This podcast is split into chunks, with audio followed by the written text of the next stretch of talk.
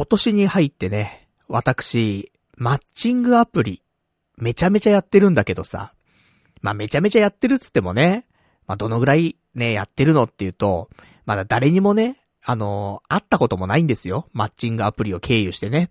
まあ、そんな感じなんだけどさ、でもやってるわけ。ね、もう1月、2月、3月とさ、やってきてさ。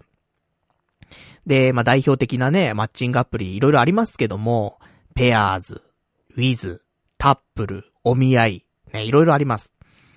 私今、ね、あげた4つ、ね、一応全部ね、やってはいるんですけども。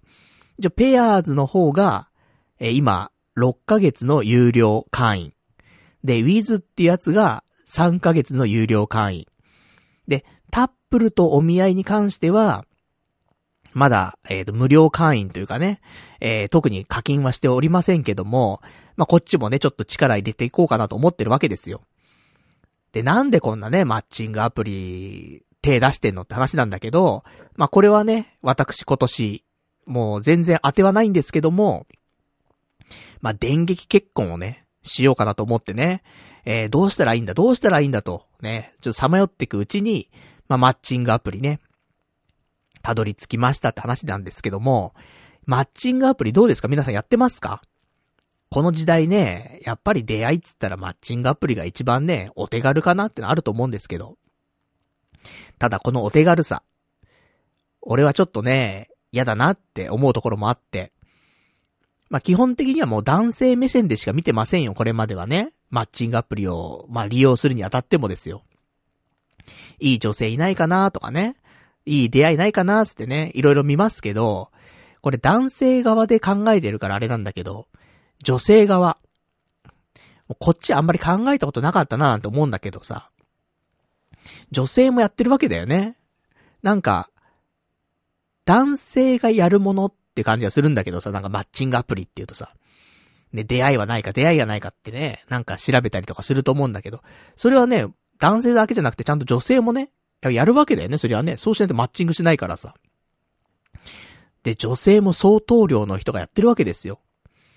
で、女性の方が、やっぱり難易度は低いというか、ま、男性はなかなかマッチングしないかもしんないけども、女性はね、いっぱいいいねが飛んできてさ、メッセージが飛んできて、で、マッチングしてとかね、あると思うんですよ。で、そこでね、どういうことが起きてるのかと、ちょっと思うとですね、まあいろいろ考えるところがあるんですけども、その、何がマッチングアプリで今行われてるかというとですね、女性が書いているプロフィール欄から読み取ることができるんだよね。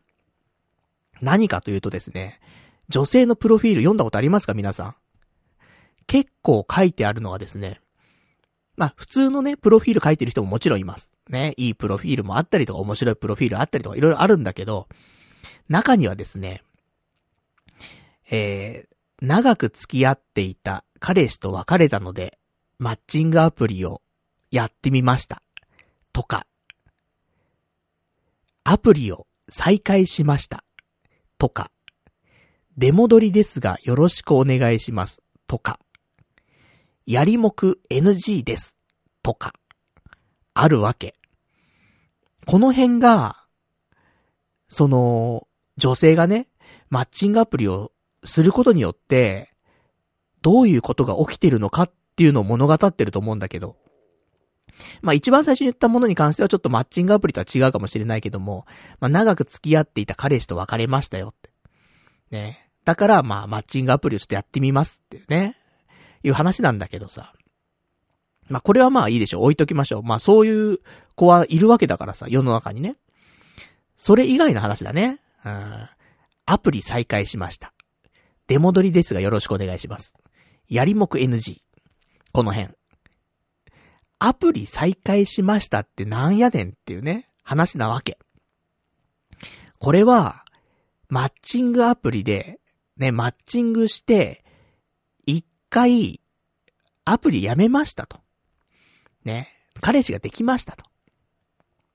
だからアプリやめたんだけども、残念ながら、その彼氏と別れることになりましたと。なので、またマッチングアプリを再開しましたってことなわけですよ。出戻りってのも一緒。ね。マッチングアプリしてましたけども、で、やめました。でもね、また戻ってきてしまいましたと。何かというとですね、これ全部一つ集約されてるんですけど、やりもく NG っていうね、えー、プロフィールに書いてる人がいるわけなんですけど、結局、やるだけやって、捨てられて、で、アプリにまた戻ってきたってだけの話なのよね。こういうことが起きてるわけだよね。その、マッチングアプリで男性は、ね、ちょっと、いいことが起きたらいいなと。ね、別に結婚前提で付き合うとかってわけではなくて、やれたらいいなと。で、出会って、やれたと。じゃあお疲れさん、つって。ね。で、ある程度楽しんだらお別れしてと。女の子は本気だったと。ねだからもうアプリもやめたけどもってね。男はその間もアプリね、ずっとやってるわけですよ。並行でね。とかそういう現実がね、あるわけですよ。なので、女の人は、なんだろうね。その、マッチングアプリで、マッチングしやすくなったこの世の中だけど、それによって、結局、やり逃げされまくってるよと。そういう、今現代なんじゃないかしらっていうね、ことを、なんか、思うわけですよ、私は。この彼女たちのね、プロフィールを見ることによって。で、俺思うんだけど、これ何なんだろうね。このマッチングアプリでさ、過去の男のことを匂わす、この行為。だって、アプリ再開しましたとかさ。っていうことはね、彼氏できて、で、ね、やることやってて、でも結局、ね、うまくいかなくなって戻ってきましたっていうね。話なわけじゃん。出戻りも一緒。ね。アプリで知り合いました。ね。出会いました。ね。エロいことしました？でも、結局何もなりませんでした。戻ってきました。いうことじゃん。で、やりもく NG に関しては完全にやり捨てられまくってるってことじゃない？だから、もう私はもうそういう体だけの女じゃないのよと。そういうので寄ってこないでと。過去に何回もありました。ね、やりもくで出会った。ね。で、やられては捨てられ、やられては捨てられを繰り返してきました。やりもく NG ですと。なんでこういう過去の男のことを書くんですか？と。いう話なわけよ。私このね、言葉を見るとですよ。アプリ再開、出戻り、やりもく NG。なんか、エロいなと思って。嫌なんだよね。俺こういう、あんま女性と付き合いたいなとは思わないんだけど、ただ、この言葉を見るとですね、なんかエロいなって思っちゃう自分もいるんだよね。だから AV 見てさ、寝取られみたいなあるじゃない？なんかそういうのを見てる感覚なのかもしんないね、なんかね。うん、なんかエロい。他の男の影を見つつ、ねえ、なんか、やることをやったけど結局戻ってきちゃったみたいな、そういう、もう、そういう過去がまたある、あるよっていうね、ことを、なんか感じるとですね、私エロいなって思ってしまってですね、一発抜いてしまうんですよね。何なんでしょうか、これはね。マッチングアプリ見て、ね、ちょっとエロい気分になってね、一発抜いちゃうっていうね、そんな、ね、どうしようもない人間でございますけども、なんかね、ある背徳感っていうのが、なんだかわかんないけどもね、なんかエロいというか、けしからんというかね、なんかね。せっかくね、アプリでマッチングするんであれば、ちゃんとね、結婚しましょうってことよ。ね、そこで知り合ったらさ、戻ってくるなと。ね、そういうふうに私は思いますけどもね。まあ、そんな感じでね。でもやっぱりよくわかんないよね。その、長く付き合っていた彼氏と別れたので、ね、アプリ始めましたとかさ。なんで過去の男のことを言うんだいと。お前はその男と何回セックスしたんだいっていうね、そういう風に私はね、思ってしまうんですよね。よくない。ね。そりゃ、ね、誰とも付き合ってなくてね、30だ40だっていう人もいないでしょうから、まあ、そんなん関係ないと思うんですけども、なんかね、うん、もう俺もね、十何年彼女いないですから、だからね、ちょっとよくわかんないななんて思いつつさ、なんかね、そんなことを、マッチングアプリをね、通して感じるね、今日この頃でございますけどもね、皆さんはね、そんな風に思いませんか？というね、話でさ、ねえ、なんなんだろうね。女性は。過去の、男書かないじゃん。過去の女性のことななんかさ。彼女と別れたから始めましたとかさ。ねえ、やりもく NG ですとかね。なんかそういうのないもんね。その、性に対する、性に結びつくようなことってさ、男はプロフィール絶対書かないじゃん。でも女の人は性にね、ちょっと関連することを書くじゃん、そうやってなんか。そこまで意識してないんだろうけど、ちゃんと考えれば、そういう風なことが過去にあったんだろうなって思わせるようなことを書くんだよね。よくわかんないなと思ってね。まあ、この辺が男性と女性のね、差なのかもしれませんけども。まあ、そんなことを思いつつね、マッチングアプリ、これからもね、私やっていきますけどもね、結局ね。まあ、いい出会いがあればいいなということでね。うん、こんななんか、不健全なね、意識ではなく、ちゃんと健全にね、やっていきたいと思ってますから。今もう喋りながらさ、俺こんな話でよかったんかなってちょっと思ってるんだけど。ね、別になんか、ここまでの話をするつもりなかったんですけどもね。なんか、ね、えー、喋っていくうちにね、こんな話になってしまいましたが、まあそれもね、ご愛嬌ということでね、今日もね、えー、2時間ぐらいお話ししていきたいと思いますんでね、よかったら最後までね、お聞きいただけたらと思います。それでは今日もやっていきたいと思います。パルナイトの童貞ネット、アットネトラジー。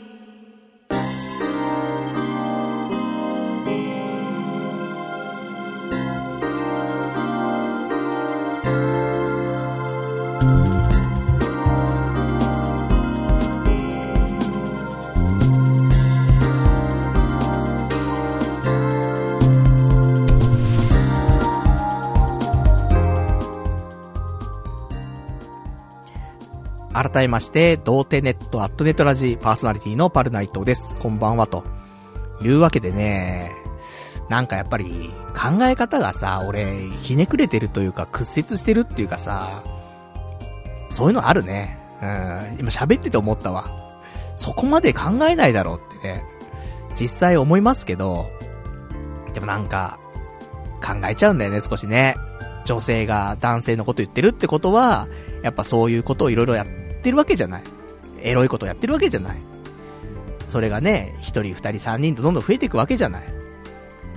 でもなんか男が風俗に行くとかとまた違うじゃん。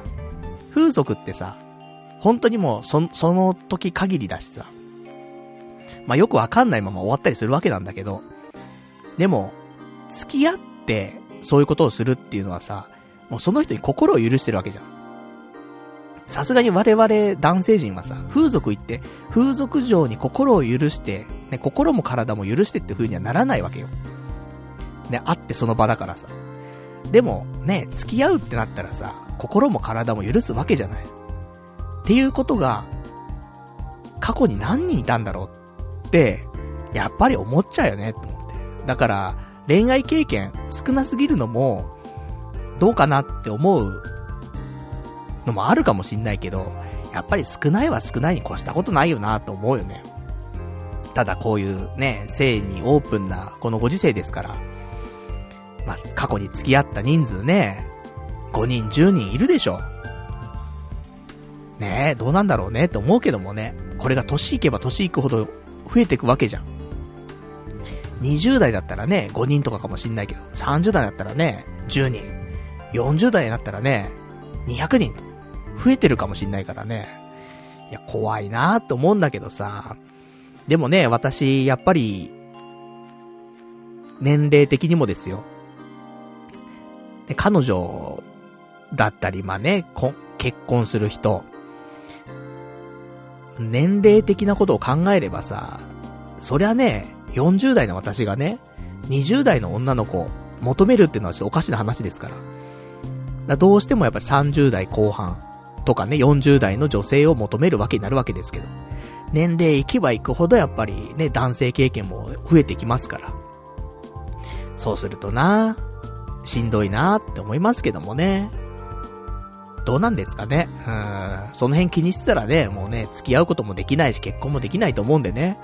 もう、いいよ。ね。100人切り。ね。えー、いいんじゃないですか、そういうのもね。しゃあない。ね。もうその辺は諦めて、ちょっと歩んでいくしかないなと思ってね。じゃないと結婚なんてできないよね、この年になってね。うん、気にしてらんないと。いう感じで、ねいや、気にしちゃうんだけどさ。まあまあ、そんなマッチングアプリ、ね、事情でございますけどもね。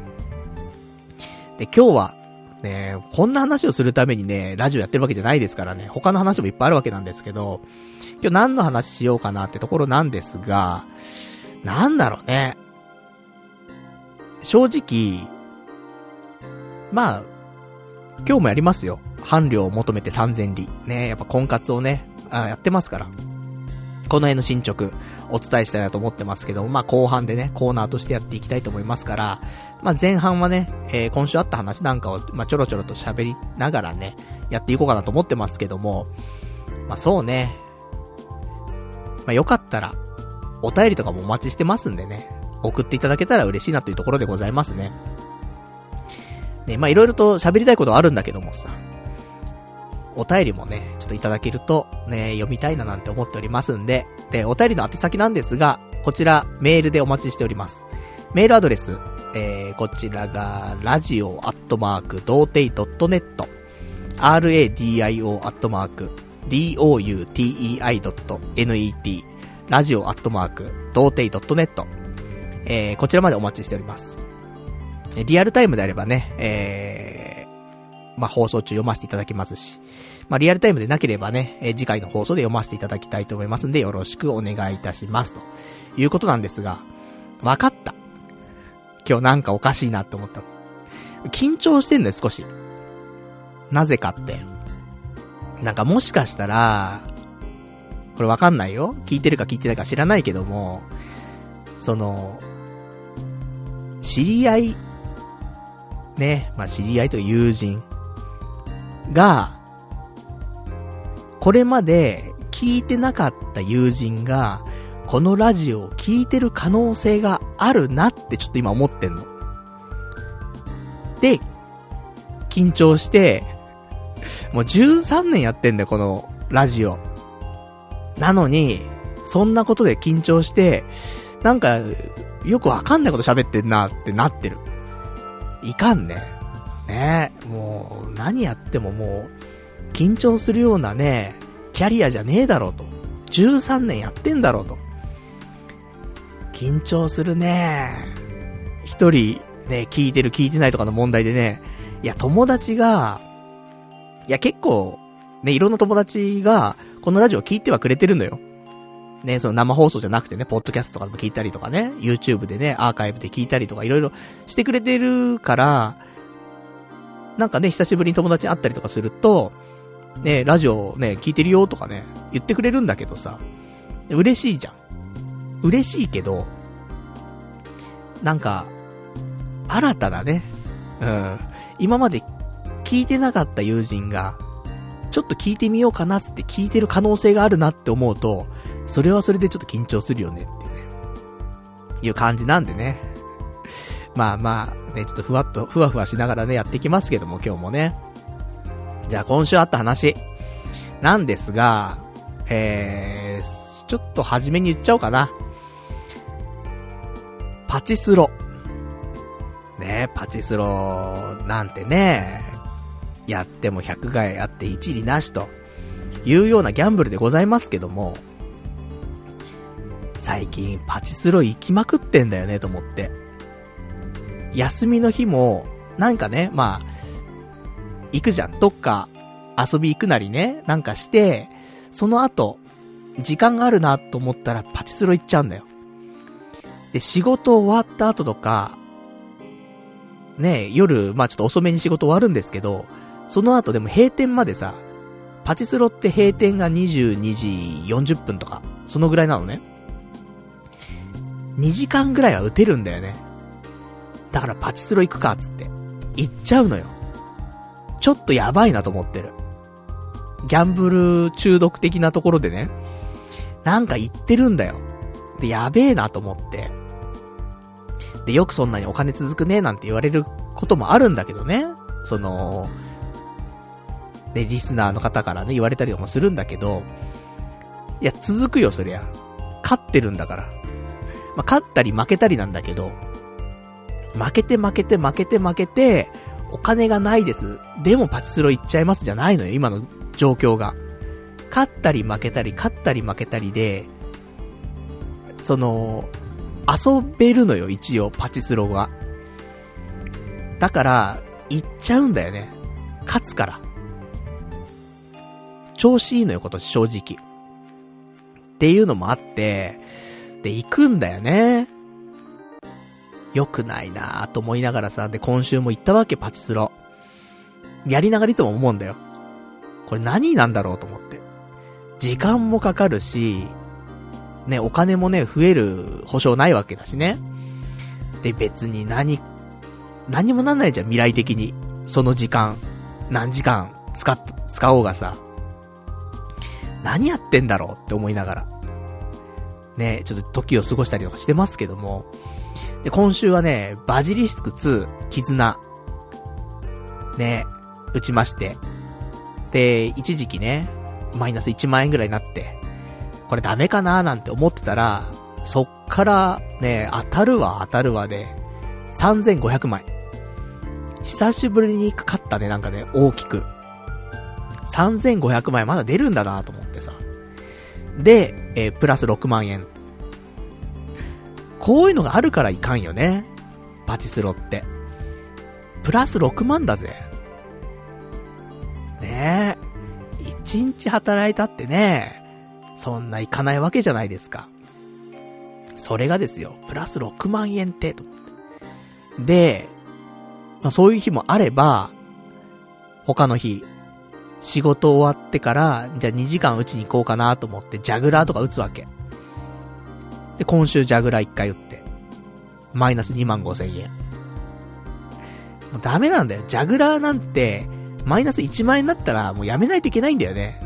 取り戻せないんだから。なのに2万5千円マイナスになるっていうね。でも大丈夫と。ね、バジリスク2の絆でね、6万勝ってんだからと。大丈夫です。で、この間の休み、えー、ちょっと、田舎の方のパチスロ屋行ったんだけどさ、すごい田舎、田舎感があって、そんな田舎じゃないんだけど、埼玉なんだけど、でも、なんかま古びたパチスロ屋さんで、普通さ、普通って言っても行ったことない人わかんないかもしんないけど、まあ、1万円札だったり、まあ、1000円札、5000円札、1万円札使えてさ、で、えー、お金を入れるわけ。台の横にあるね、そういう、メダル画式みたいなところが入れると、で、メダルがガーって出てきて、で、パチスロ台の下皿っていうのかなね、のところにメダルが溜まっていくんだけどね。なんだけど、昔の設備ってさ、そう、そういう設備じゃなくて、その台の横に、1000円入れるところがあるんだけど、1000円入れると、普通メダルがね、じゃら、じゃらじゃらじゃらじゃらって出てきて、台の方に入るんだけど、台の方に入んないで、その、メダル画式のところに溜まってるわけ。なんか、メダルだけ出て。で、それを、両手で、なんていうのかな、すくうというか。だから、セルフで、本当は自動でね、下皿の方にお金が、あの、メダルが入っていくんだけど、そうじゃなくて、自分で、そのメダル画式のところに手を当てて、で、メダルを両手ですくって、で、両手にメダルを持った状態で自分で下皿にね、手で入れるっていう、そういうなんかセルフな、そういうメダル画式があって、昔はそうだったね、多分ね。今じゃ全然見ないけどさ、そんなのが、やっぱし、まだある、ね、パチスロ屋もあってさ、ね、時代だなーんて思って。で、そんな古びたパチスロ屋で、えー、何を思ったか、えー、スーパービンゴギャラクシーっていうね、ちょっとよくわかんないスロットがあるんですけども、マイナス3万5千円つって。もうやだね、ほんとね。ジャグラーと、ね、スーパービンゴで、合計6万円負けてんのよ。だから、バジリスクでね、勝った6万円飛んでるのよ、ここで。だからさ、結局トントンなのよね。勝って負けて、勝って負けてで、結局トントン。だ今年、調子いいとは言いつつも、結局トントンとかなんだろうなって。まあ、ちょいプラぐらいだね、多分ね。なので、こんだけね、プラス6万とか言ってね、やったーとか思っても、すぐ負けちゃうから。から結局多分今年は、パチスロで大負けすることないと思うの、この感覚。なんか、感じだとね。で、勝ったり負けたりして、結局ほぼトントンみたいなんで、終わるんだろうなと思うと、それなんなんって話じゃん。毎日ね、じゃあ例えば2時間だ、平日行ったりとか、休みの日で5時間だとか行くわけじゃん。時間だけ使って、まあ面白いよ。ね、ヒリヒリするよ、ギャンブルだからさ。だけど、結局1年通して、ね、お金が増えればいいけど、まあトントンですよと。ね、まあマイナスになる可能性もありますけど、まあおそらく今年はトントンですと。でも時間だけ減ってるわけじゃん、結局。何にもならない時間を、まあ、ひりついてる感じがね、いいんかもしんないけども、やっぱダメだなと思って。その2時間だ5時間を、なんかやっぱり別のことに使わないといけないよなとは思うわけ。なので、ちょっと、このままは良くないと思いましたんで、ラジオの方で、ちょっと宣言しようかなと思って。結局、ラジオで宣言しないと、俺、やめられないんだわ。多分。普通のプライベートで、な、心に誓おうが、何にもならないんだけど、ラジオで誓うと、ちょっと効力増すんだよね。いや、もうラジオで言っちゃったしなとかね。うん。でもみんなは見てないから大丈夫だろうとか思うかもしんないけど、でも、やっぱり効力がちょっとあるんだよね。なので、ちょっと、パチスロ、ね。一旦、やっぱ今、ちょうど3月ということもあってさ、卒業シーズンじゃん。私も、ちょ何回目の卒業かわかりませんけども、パチスロ一回卒業しようかなと。ね、何回聞いたんですかこの話って話なんだけど、いや、卒業があればね、入学もあるわけだからさ、また入学はします。これはもう、ね、宣言しますよ。また入学はしますが、一旦卒業。じゃあ、いつまで、ね、パチスロ卒業するのって話なんだけど、前はね、エヴァンゲリオンの寝台が出るまで、ちょっとやめようかなっていうのはあって、で、エヴァの寝台出てね、そっからなんかダムが決壊してね、毎日行っちゃうようになっちゃいましたけども、ちょっともう一回ね、何か決めて、そこまではやめようと。無制限ってやるとね、ちょっとまた問題があるんでね。なんか、またダムが決壊した時危ないからさ。じゃあ、どういう制約を立てようかなって思ったんですが、これ、どうかな？マッチングアプリで、誰かと出会うまで。その、実際に、対面っていうかね、実際にその人とリアルで会う。ところまでは、パチスロ控えようかなと思って。いや、そんなすぐでしょ？っていうかもしれないけども、そんなすぐにはマッチングアプリで俺はマッチングしないからね。って思うのよ。なかなか会うってところまでいかないじゃん。なので、そこまではちょっと、まず控えようかなと思って。なんか、ハードル高いんだか低いんだかちょっとわかんないかもしんないけども、いいのよ、それでもね。制約があって、結局で、それまでは、卒業なんだからさ。わかんないね。もう、1ヶ月後だ、ね、2ヶ月後だにね、えー、マッチングアプリでね、リアルでちょっと、会ってみるとか。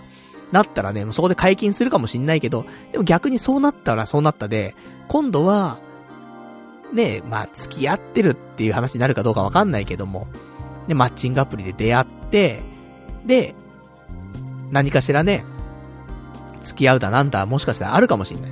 そしたら、その時、ギャンブル、どう？やっぱりね、彼女がいないからこそギャンブルするわけであって。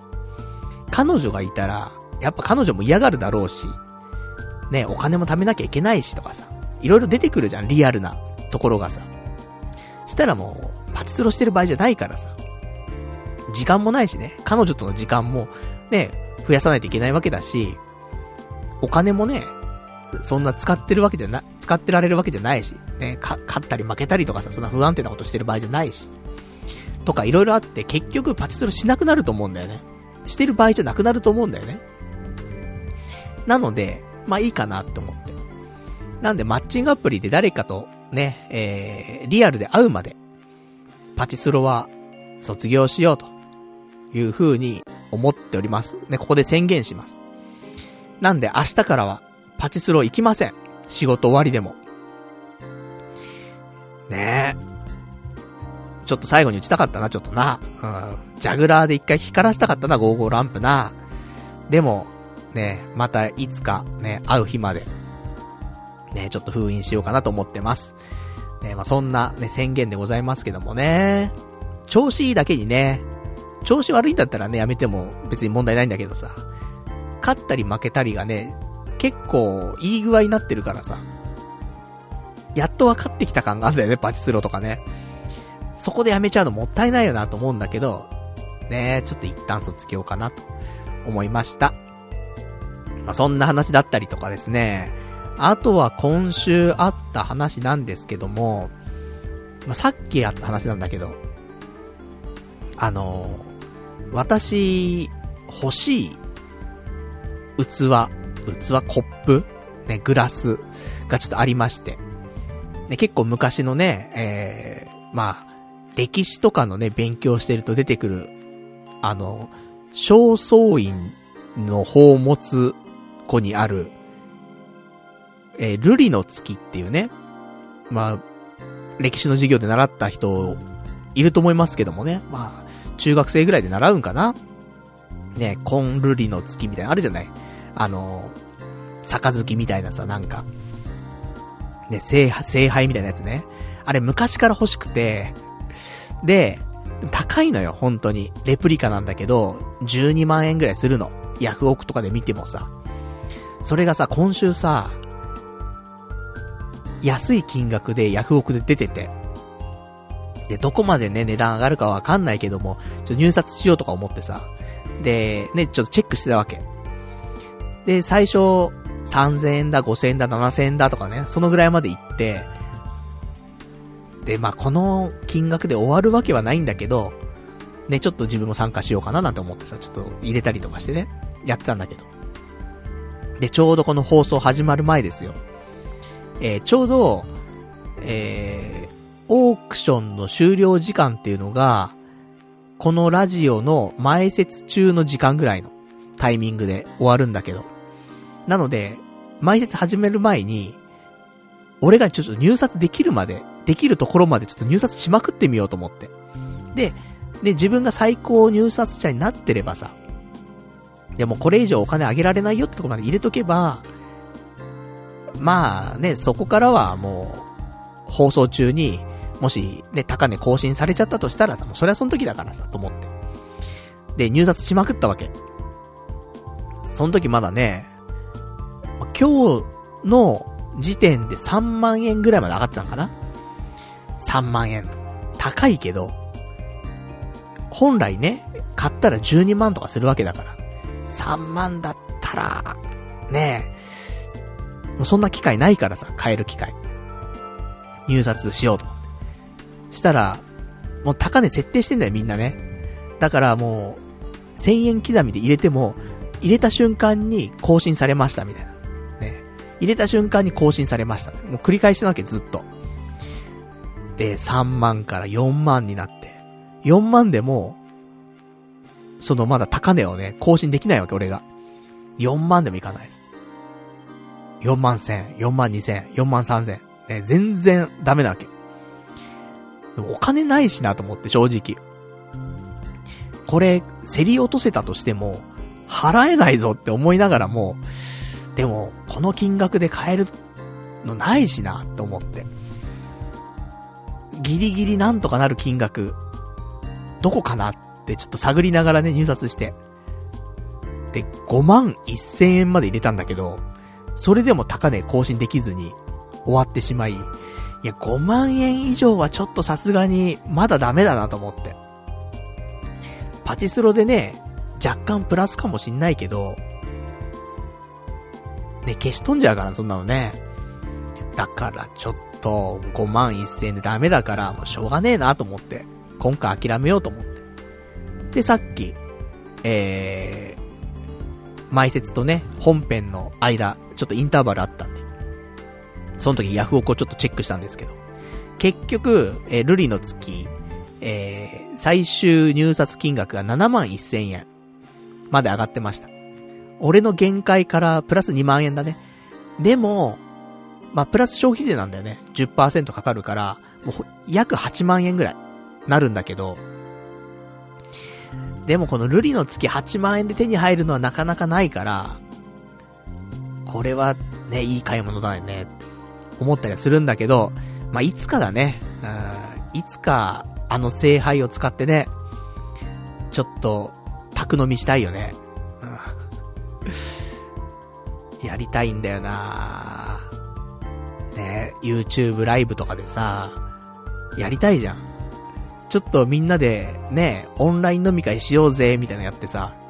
で、リスナーの人たちね、来てもらってさ。じゃあ、今日は、ね、これで飲もうかな、つってね。じゃじゃんみたいな。ルリの月みたいな。とうとうパルさん買ったんですねみたいなね。で、ねあの、そんな金、ね そんな金ねえだろみたいなね。そういうの買えるのは、ね、ちゃんとこれまで頑張って生きてきた人間しか買えねえぞみたいなね、こと言われたりとかしてね。俺切れちゃったりとかしてね。うん。まあ、そんなのもあるかもしれませんけども。ね、ブロックしちゃってみたいな。あるかもしれませんけどもね。まあ、そんなこともちょっとありつつ。結局、まあ、競り落とせませんでしたって話だね。いつか欲しいね。うん、いつか。まあ、なかなかでもこの金額で買えるタイミングもないからね。あれだけどさ。まあ、自分へのね、ご褒美、あげてもいいなって、まあ、結婚したら絶対買えないもんね。結婚した後に、7万だ、10万だする、そんなよくわかんない聖杯みたいなの買い出したらさ、やばいもんね。だから一人身の時に買うしかないね、こういうのはね。何このガラクタつってね、捨てられちゃったりとかして。悲しいつ。ねどうなるんだろうね。でも家宝だよね、ある意味ね。ちゃんとしたね、なんか証明書とかもついてるものだったりするからさ。したら、嫁入り道具みたいなもんですよ。ね、婿入り道具みたいなさ、どうなるかわかりませんからね。俺が婿に入る可能性もありますから。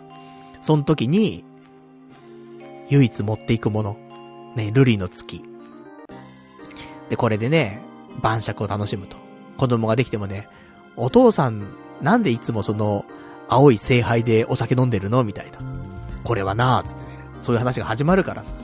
そのうち歴史で習うんだぞ、つってね。そんな、あ、歴史で、今日歴史の授業を受けてたら、お父さんがいつも、ね、晩酌で使ってる器が出てきたよ、つってね。ルリの月だぞ、つってね。お話できるわけじゃない。やりたいよね、そういうのね。夢が広がりますけどもね。まあ、そんなお話。で、あとは今週の話なんですが、そうね、今週は髪の毛を切りに行きましてね。まあ、いつも通りね、あの、1000円カット。まあ、1000円カットといつも今1200円カットでございますけどもね、QB ハウス行きまして。まあ、いつも通りのオーダーするわけなんですよ。でもやっぱりね、担当者がね、毎回違うわけですから。人それぞれね、解釈が違うし、能力も違うからさ。同じオーダーしてもさ、全く違う髪型になるんだよね。で、今回担当してくれた人が、結構切るタイプの人。例えば、髪の毛ってさ、1センチぐらい切ってくださいって言った時に、ちょっとビビって、0.7センチしか切らない人と、1センチっていうことはまあ1.5センチぐらいいけんだろうって切っちゃうタイプ。切りすぎる人と切らなすぎる人がやっぱしいるわけだよね。で、今回当たった人は結構切りすぎるタイプの人で、俺、1、1センチから1.5センチぐらい切ってくださいって言ったら、2センチぐらい切られてんだよね。気持ちはさ、まあ、1センチから1.5センチって言うとさ、まあ、間ぐらいじゃん。ね、その前後ぐらいに切ってくれればいいなと思ってるけど、まあ、ある意味、1センチで収めてくれてもいいよって思ってる中で2センチ切られてっからさ、倍切られてんだよね、思っているよりもね。めちゃめちゃ切られたなと思って。でも、ね、もうそれでも、毎朝ね、私も髪の毛セッティングしてますからね、ハゲが見えないようにと、うまくうまく隠れるようにとね、思って奇跡のスタイリングを毎日、毎日奇跡を起こしてるってね、なかなかのもんなんですけど。で、それでさ、でもこんだけ短いと奇跡のスタイリングできんのかななんて。ちょっと不安になったりもしたんですけどもね。まあ、AGA の薬を飲んでるおかげかもしれないですけども、なんとか、ね、えー、スタイリングもできまして。多分、もしかしたらだけど、今ね、ミノタブっていうミノキシジルタブレットっていう、まあ、ミノキシジルの飲み薬をね、えー、まあ最近、始めまして。で、これは、髪の毛が生えてくる薬なんだよね。すごいね、言っちゃうの？すごいね。髪の毛が生えてくる。育毛じゃなくて発毛の薬なわけ。で、これをもう始めて1ヶ月ぐらい経つんだけど、若干、もしかしたら、その生え際とかが、毛がね、ちょっと産毛だったりとかが増えてきて、少しスタイリングしやすくなってるのかなって、ちょっと思ったりとかしてさ。も、もしかして AGA の薬飲んでなかったら、ここまで切られちゃったらですよ。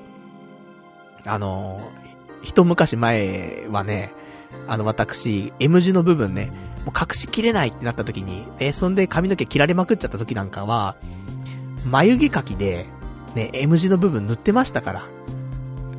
でも、今回はそれをしないで済んだ。っていうことは、結構ね、ちょっと生えてきてる感じが、もしかしたらあるのかなと思って。まだね、そんなね、あの、パッと見わかるほど、髪の毛生えてきてるわけじゃないのよ。多分、産毛がようやく生えてきたかな、どうなのかな、ぐらいなんで、まあ、ここからね、2ヶ月、3ヶ月経ったら、ちょっとね、生えてくるのかどうかわかんないですけどもね。まあ、それを期待してね、うん、もう奇跡のスタイリングとか毎日しなくてもいいような、そんな髪型にね、できたらいいなと思ってますけどもね。だ昔、20代ぐらいの髪型。あの頃もね、おでことかは広かったけど、でも、そんなね、なんか、奇跡のスタイリングとかしなくても、なんとかなったのよ。その、今はさ、あのー、髪の毛をね、完全に横に流してるわけ。でも昔は横じゃなかったのよ。いわゆるソフトモヒカンとかにしてたわけ。そういうのできたんだよね、ソフトモヒカンが。普通に真ん中に寄せるみたいなのさ。M 字とかもそこまでひどくなかったから。そのぐらいまでできるようになったら、楽だよね。セットも奇跡起こさなくていいし。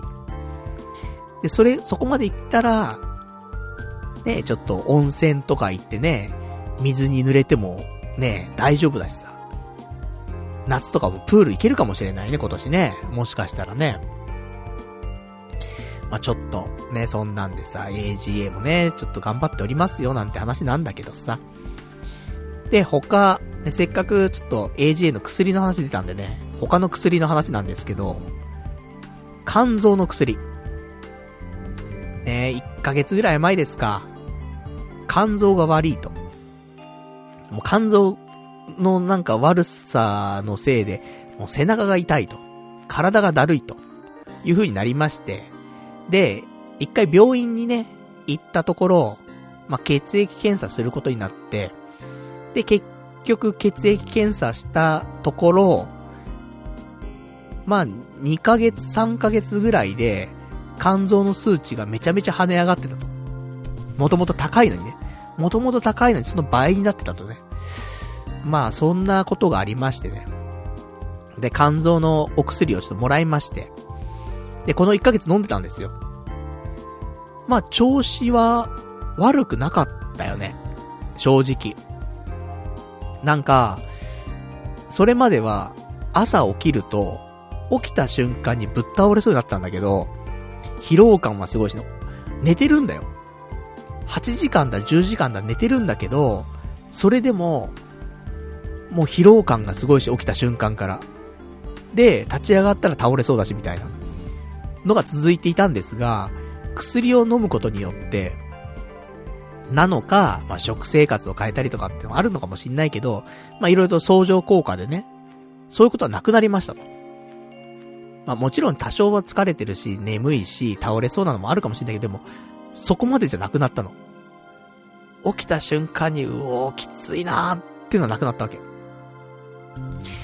で、それ、だったんだけど、1ヶ月経って、肝臓の薬がなくなったわけ。でもまあまあ、ね、大丈夫だろうと思って。ね、1ヶ月も飲んでたし、で、最近ね、大丈夫だしと思って。で、亡くなったその日の夜かな。えー、スーパー行ってさ、肉の花ま、肉の花まさ行って。で、冷凍食品の1キロの焼き飯みたいなの売ってるのよ。で、俺最近チャーハンブームがすごい来てて、ねえ、もう後でちょっと喋りますけどもね、チャーハンブームについては。まあ、チャーハン食いまくってんですよ、最近。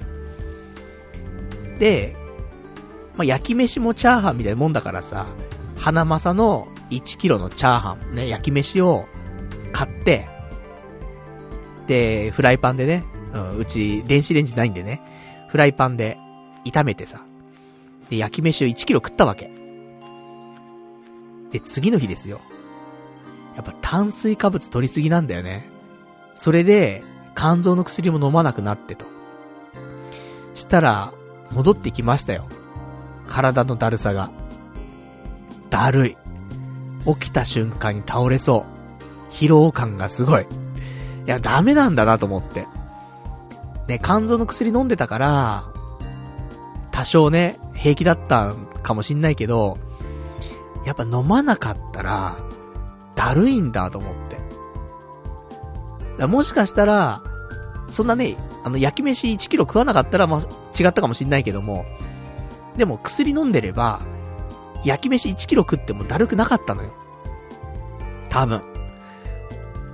だからね、ちょっと薬やめ、やめるというかなくなっちゃったからさ、ちょ、やっぱ食事もね、気にしないといけないし、あとやっぱりもう一回病院行こうかな。ね。肝臓の薬なくなっちゃったんでください、つってね。で、ちょっと飲む。ね、ちょっと朝とね、夜飲まないといけないんで、ちょっとめんどくさいはあるんだけど、でもね、やっぱ体が、だるくないからね、やっぱね、飲んでるとね。で、あとはちょっと明日まあ別に今日のご飯は、ヘルシーな感じで、ね、行ったんで、これでも明日体だるかったら起きた瞬間ね。したらやっぱりもうちょっと薬頼るしかないから、ちょっと次の休みの日にね、病院行こうかなと思ってますけどもね、まあ、ちょっとね、1ヶ月、2ヶ月、3ヶ月と、ちょっと薬はね、うん、やってった方がいいかなって、ちょっと思ったりもしたね。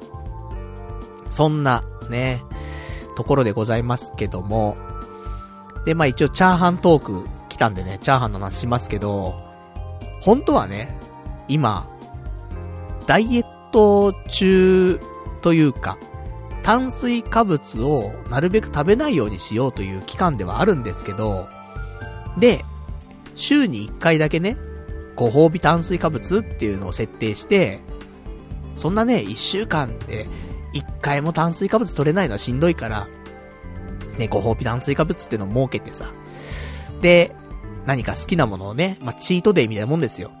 週に1回設けようじゃないかというところでやってきているはずだったんですけど、なんかもうダメで、食べたくなっちゃって。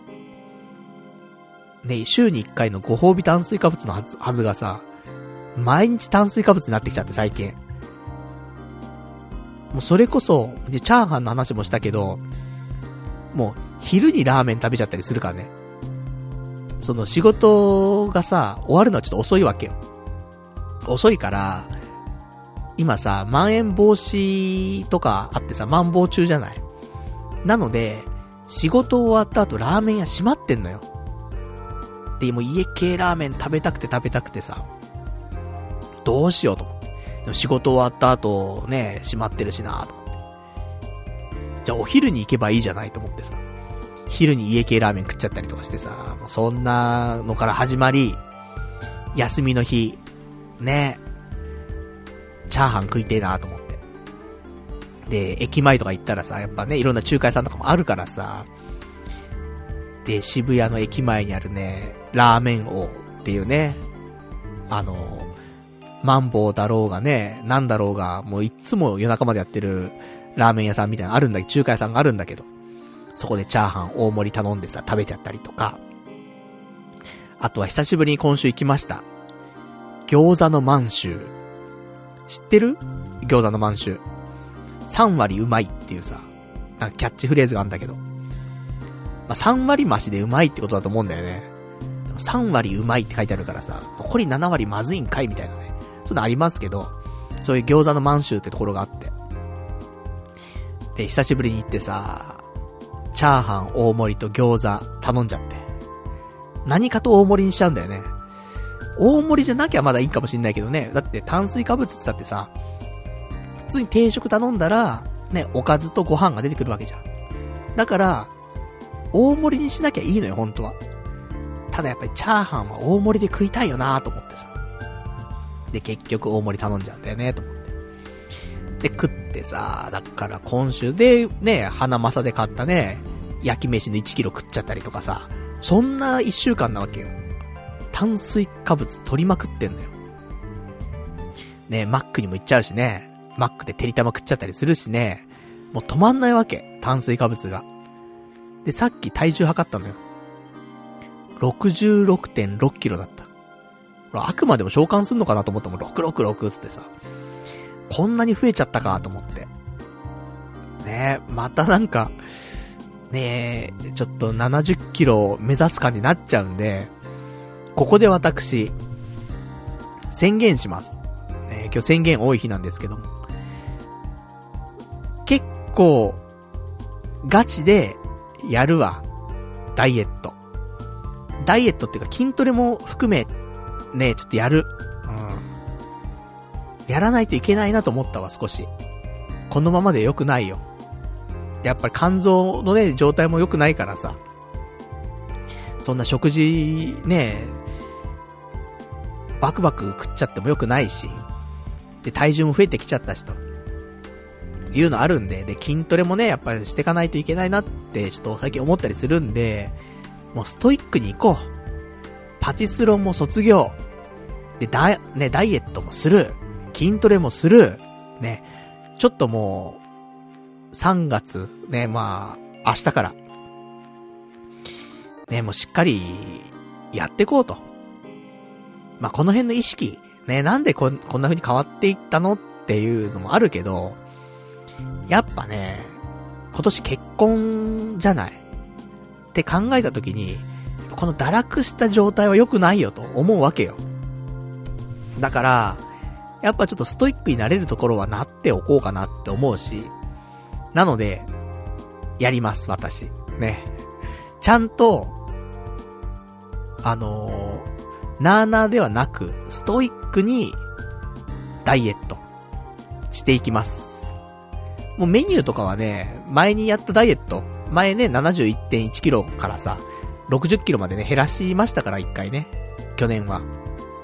で、そっから今リバウンド中でございますけども、でも、だから、減らし方はもうね、分かってるので、運動しなくても、まあ、10キロぐらいは減らせる、ね。成功例はもう去年やってるんで、だから、まあ、食事だけね、ちょっと制限してね。まあ、どうせ、やるのはなんだろうね。サラダと、ちくわと、まあ今だと煮卵とかかな。を毎日食べるみたいなね、生活。もういいよね。同じもの食うから。ストイックに。で、ゴンゴンね、体重減らしていきますから。で、なんとか60、まあでも60キロ前後が一番いいと思うんで、60キロね。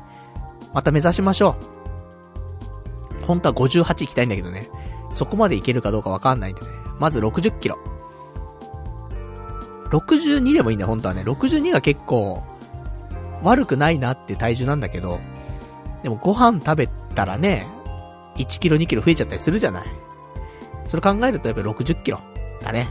目指してやっていきたいと思いますんで、で、スロットもやめ、体重も60キロになり、じゃあさらにこれからどうしていくのって話なんだけど、もう一つあります。私がやろうかなと思ってることは。それは、やっぱりあの、歯のホワイトニング、やろうかなと思って、2月、ね、2月いっぱいは、ホワイトニング、俺通ってたんだよね。セルフホワイトニングみたいなやつさ。正直、週に2回ぐらい行ってたんだけど、なんかまあ俺のやり方があんま上手くなかったのかちょっとわかんないけど、言うほど実感できるほど、歯が白くなったなーっていう感じじゃなかったのよ。だから、もう一回通おうと思ったのよ。1ヶ月。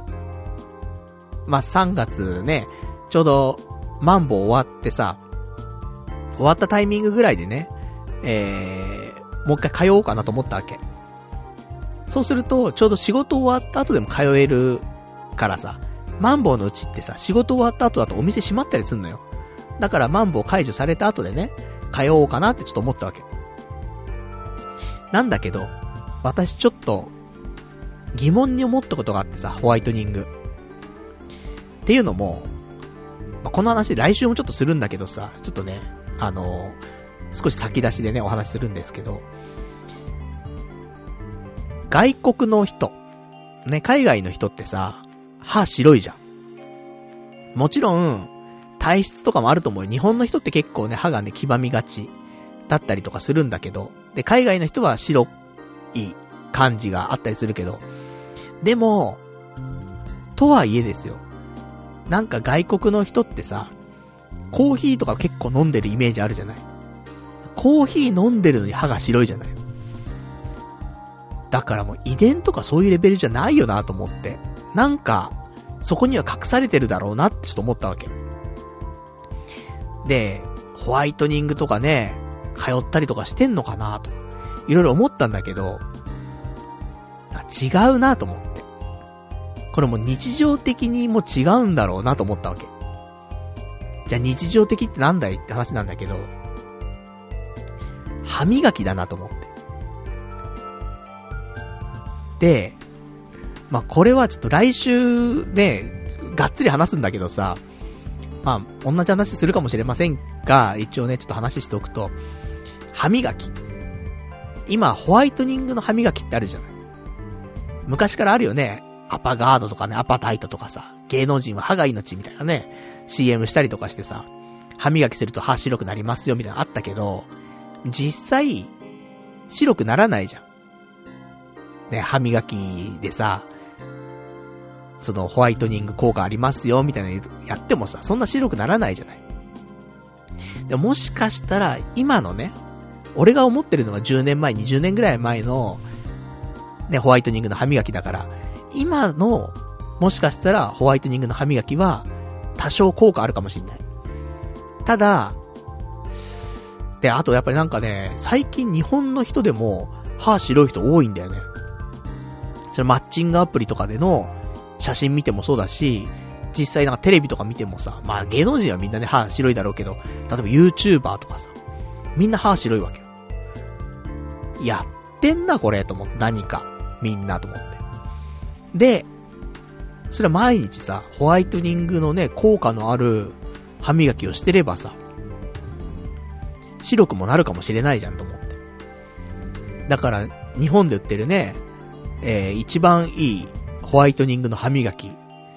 これ、使ってみようかなとか思って、調べたんだけど。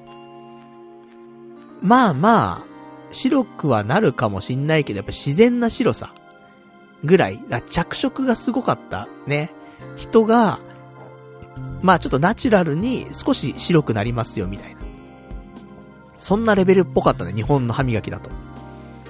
さっき言ったように、外国の人はみんな歯が白いと。これ、なんかあんなと思って。調べると、日本の歯磨き、ね、ホワイトニングの歯磨きと、海外のホワイトニングの歯磨きって、成分が違うんだよね。日本って薬事法だかなんだかのせいで、あの、入れられない成分があって。で、それはでも、海外だと普通に入れられる成分だったりするわけよ。なるほど、と思って。ここにからくりがあったんだなと思って。で、その成分っていうのが、過酸化水素っていう成分なんだけど、これが配合されてないのよ。日本の歯磨きには。ホワイトニングの歯磨きには。で、海外のやつには、過酸化水素ってのが使われてるわけ。で、今日本の法律だと、この過酸化水素が配合されている歯磨きは、その、例えばドラッグストアとかでね、並べちゃいけないんだって。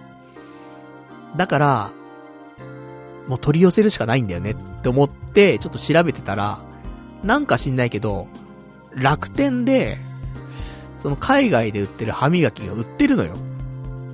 コルゲートっていうメーカーのね、歯磨きとかがあって結構、もう1位2位を争うぐらい有名なね、海外だと。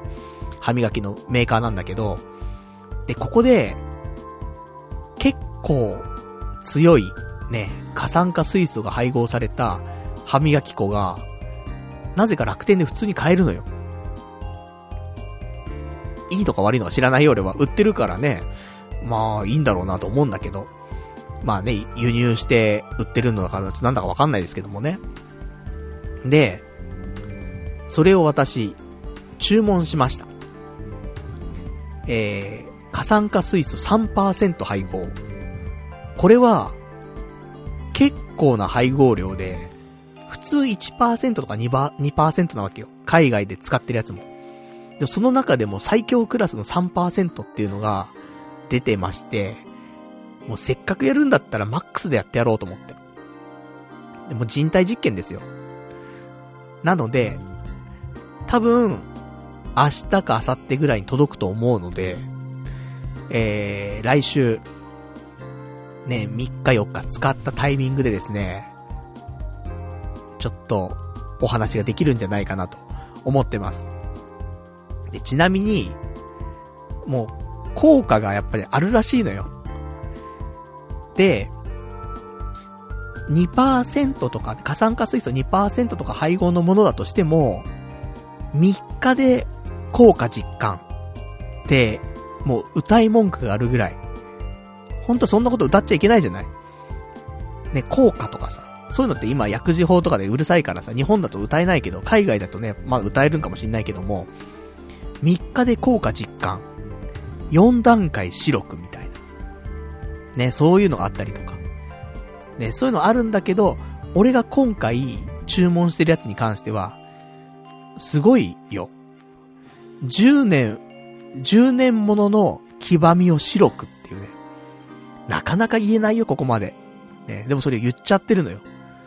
10年、ね、もう、ために溜め込んできたこの黄ばみ。これが白くなりますよ、と。そりゃそうですよ、と。過酸化水素3%配合ですよ、と。最強クラスですよ、と。もう多分歯は、ね、痛いんだろうね。歯と歯茎がボロボロになりそうな気しますけど、人体実験なんでね、これもね。やっていきますよ。なので、私これからね、ギャンブル封印、ね、まあ、一時ですけども、封印して、ダイエットしてね、スリムになって、ね、シュッとして、歯も真っ白。ね。何を目指そうとしてるんかってわかんないですけどもね。で、これで、ね、髪の毛も生えてますからね、AGA で。どこに行こうとしてるんだ俺はっていう話なんですけど。で、これで完成されたらですよ。そのタイミングぐらいでちょうどね、女性と出会う、ね、マッチングアプリで、なんか、ね、知り合った人と、まあ、実際に会うと。ね、その時には完成されてるかもしれないから、俺もね、まあ、2、3ヶ月で完成するでしょ。歯に関しては、4週間くらいでもうかなり白くなるらしいのよ。かなりっていうかもう、4段階ぐらい多分白くなるのよ。4週間で。なので、まだ約1ヶ月だよね。1ヶ月ダイエットすれば、多分4キロぐらい落ちるんで、初動はね。うん。だから、62キロ、なってて、で、髪の毛もね、やっぱし、それ2ヶ月目とかなるからね、AGA も。結構生えて、歯も真っ白で。いいんじゃないですか。ね。多少はね。で、全部やめたらさ、ね、ダイエットもやめてデブりましたってね、歯のホワイトニングもやめて、き、なんかバッキッキーってね、髪の毛も薬飲み、飲むのやめちゃったら全部抜けちゃったーってね。そんな状況になるから、ね、維持しないといけないっていうのもね、ありますけど、永久に。しんどいのはありますけども。まあ、そんなのをね、ちょっと考えておりますんで、来週、ちょっとホワイトニング、どうなるのかね。は痛いてんだろうな、これな。ちょっとわかんないけどね。楽しみですね、っていうお話。じゃあ、ちょっとお便りとかもね、いただいてますから、ちょっと読んでいきましょうか。お便り。えー、ラジオネーム。ラジオネームがどれかしら。うん。ラジオネーム、サンクズさん。今年は結婚まで行かなくとも、彼女までできそうな雰囲気、楽しみで仕方ないっていうね、お便りいただきました。ありがとうございます。今年ね、まあ、結婚するっていう大きな目標があるからこそだよね。これが、女友達を作るっていう目標だったら、女友達できるかなってところじゃん。彼女なんてできないじゃん。でも、目標がやっぱり結婚するっていう目標にしてるから、そこから、ちょっと到達しなくても、女友達なり彼女はできる。ね、そこまでは行くんだよ、多分ね。だから、目標って、まあ、大事だよね。うん。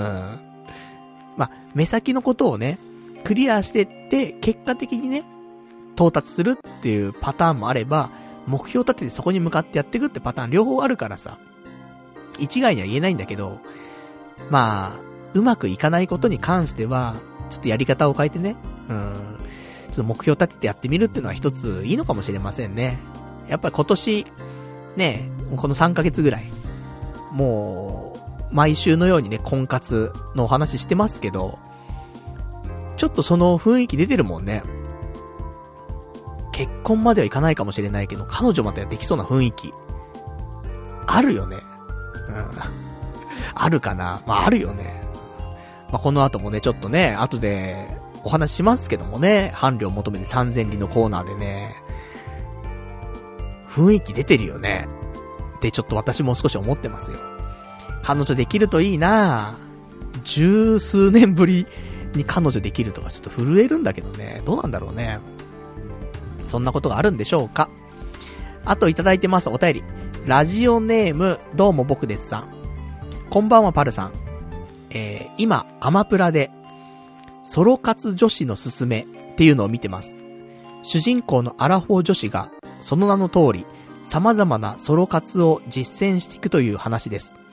今後のラジオ企画の参考になれば良いですし、見てても楽しい内容ですのでおすすめしたいと思いますっていうね、えー、お便りいただきました。ありがとうございます。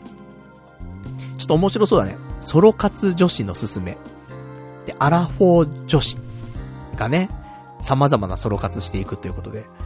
なんか、ね、言ったら、ソロ活男子のすすめ。っていうのを俺がやってるようなもんだからね。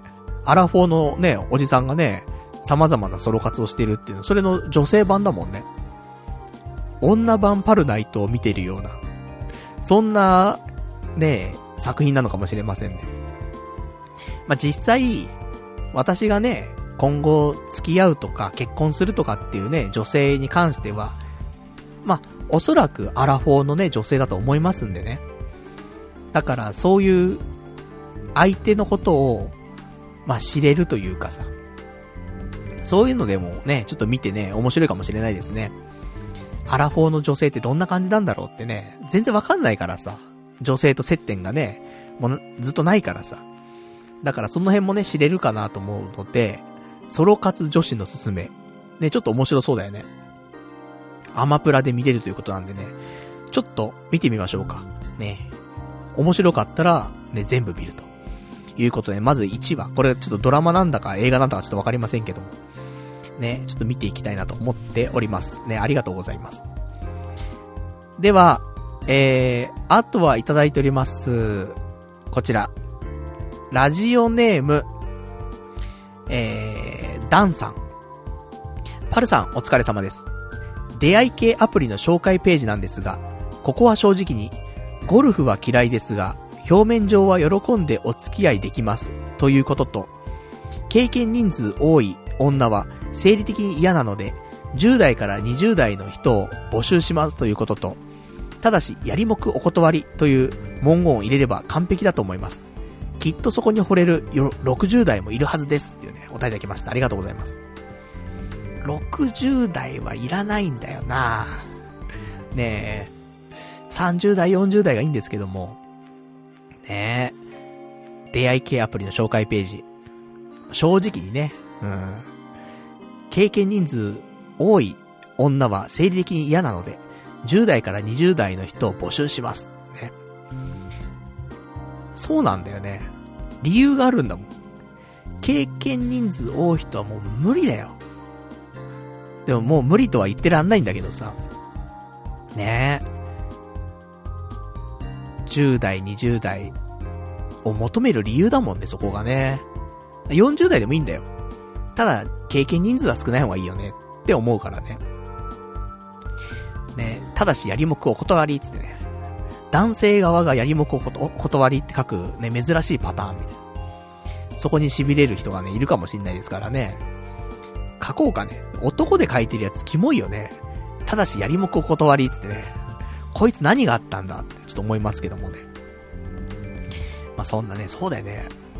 女の子が書くとさ、なんか体目当てで寄ってくる男、そういうのは嫌みたいな。普通に納得、まあ、するはするじゃない。不自然じゃないじゃない？別にね。で男が書いてたら、こいつ何があったんだ？過去にみたいな。やりもくお断りつって。ねえ、なんか、逆レイプされてたんか？みたいな。そんな感じをすごい受けますけどもね。ちょっとね、書いてみるのも面白いかもしれませんね。やりもくお断り。ね。ね、な、なんなんだこいつってなるもんね。そんな感じ。ね、ありがとうございます。じゃあ、あとはですね、えー、そうね。こちらも読んでいきましょうか。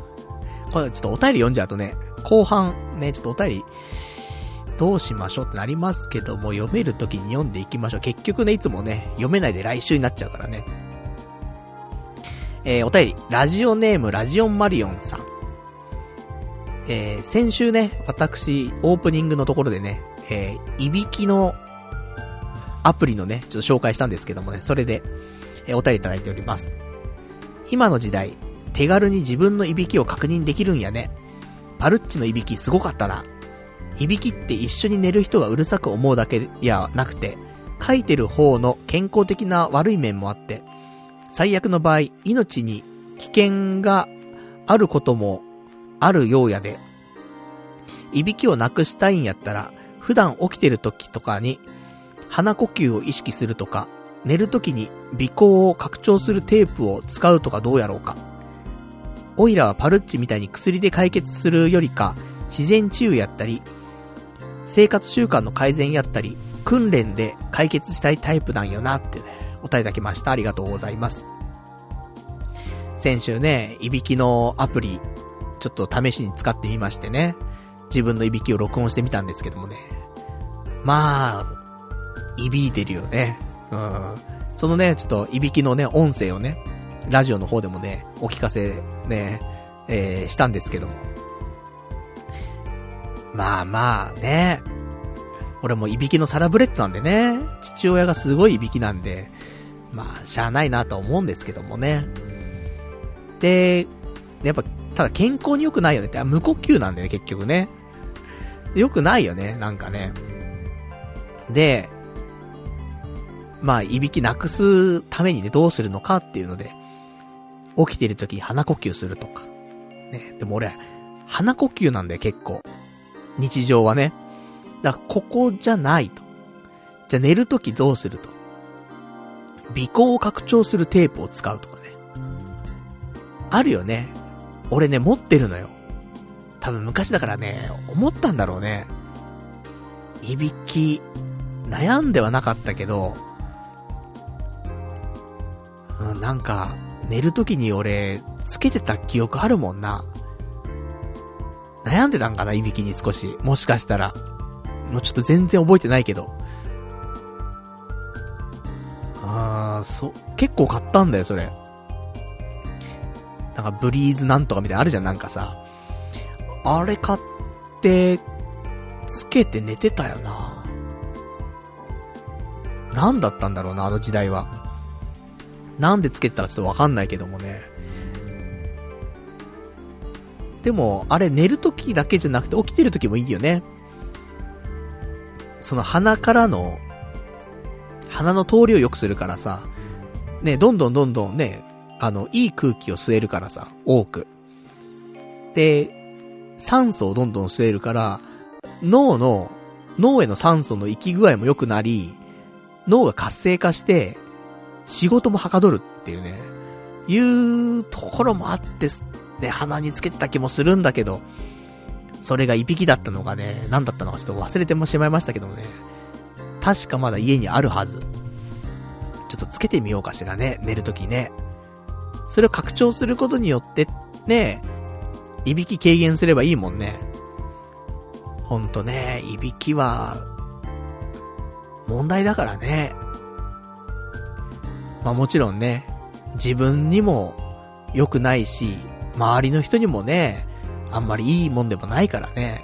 いびきもほんと100害あって一理なしだよね。ギャンブルみたいなもんだな、ほんとな。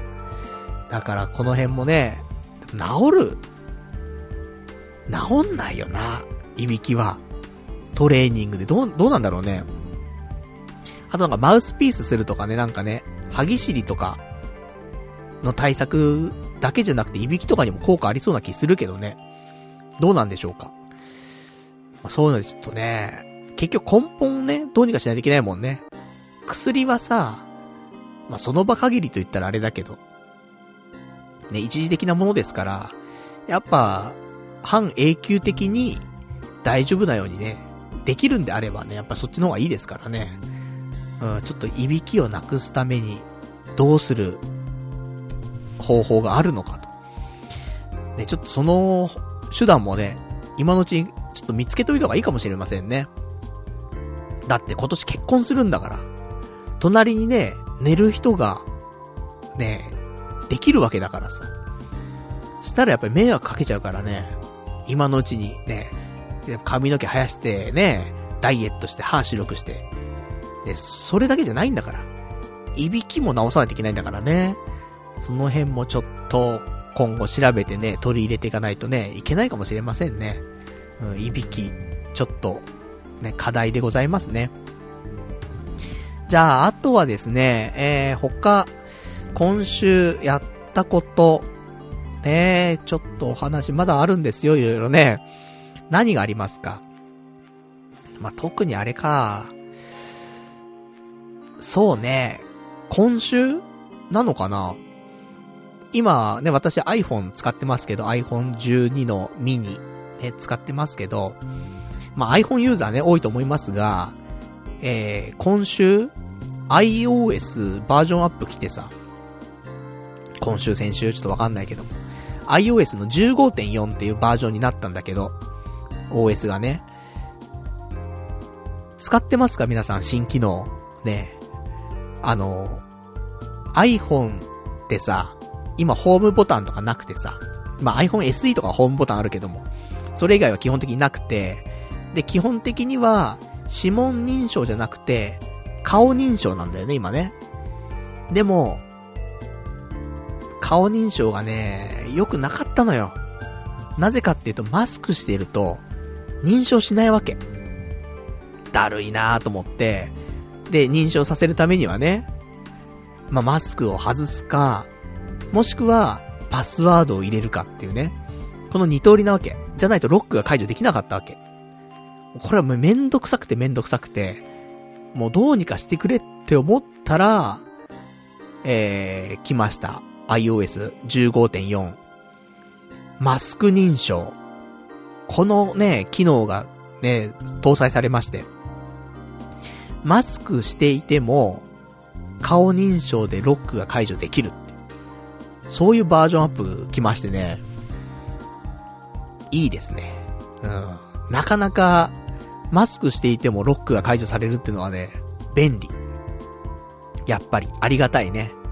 まあ、基本的にはあのね、目、多分、目とかなんだろうね。そこを重点的に認証してるんだろうけど、でもね、ちょっと一個だけ問題があって、マスク認証するじゃん。そのまま、なんか綺麗にロックが解除される時もあるんだけど、なんか画面にね、うなずいてくださいっていう文字が出たりすんのよ。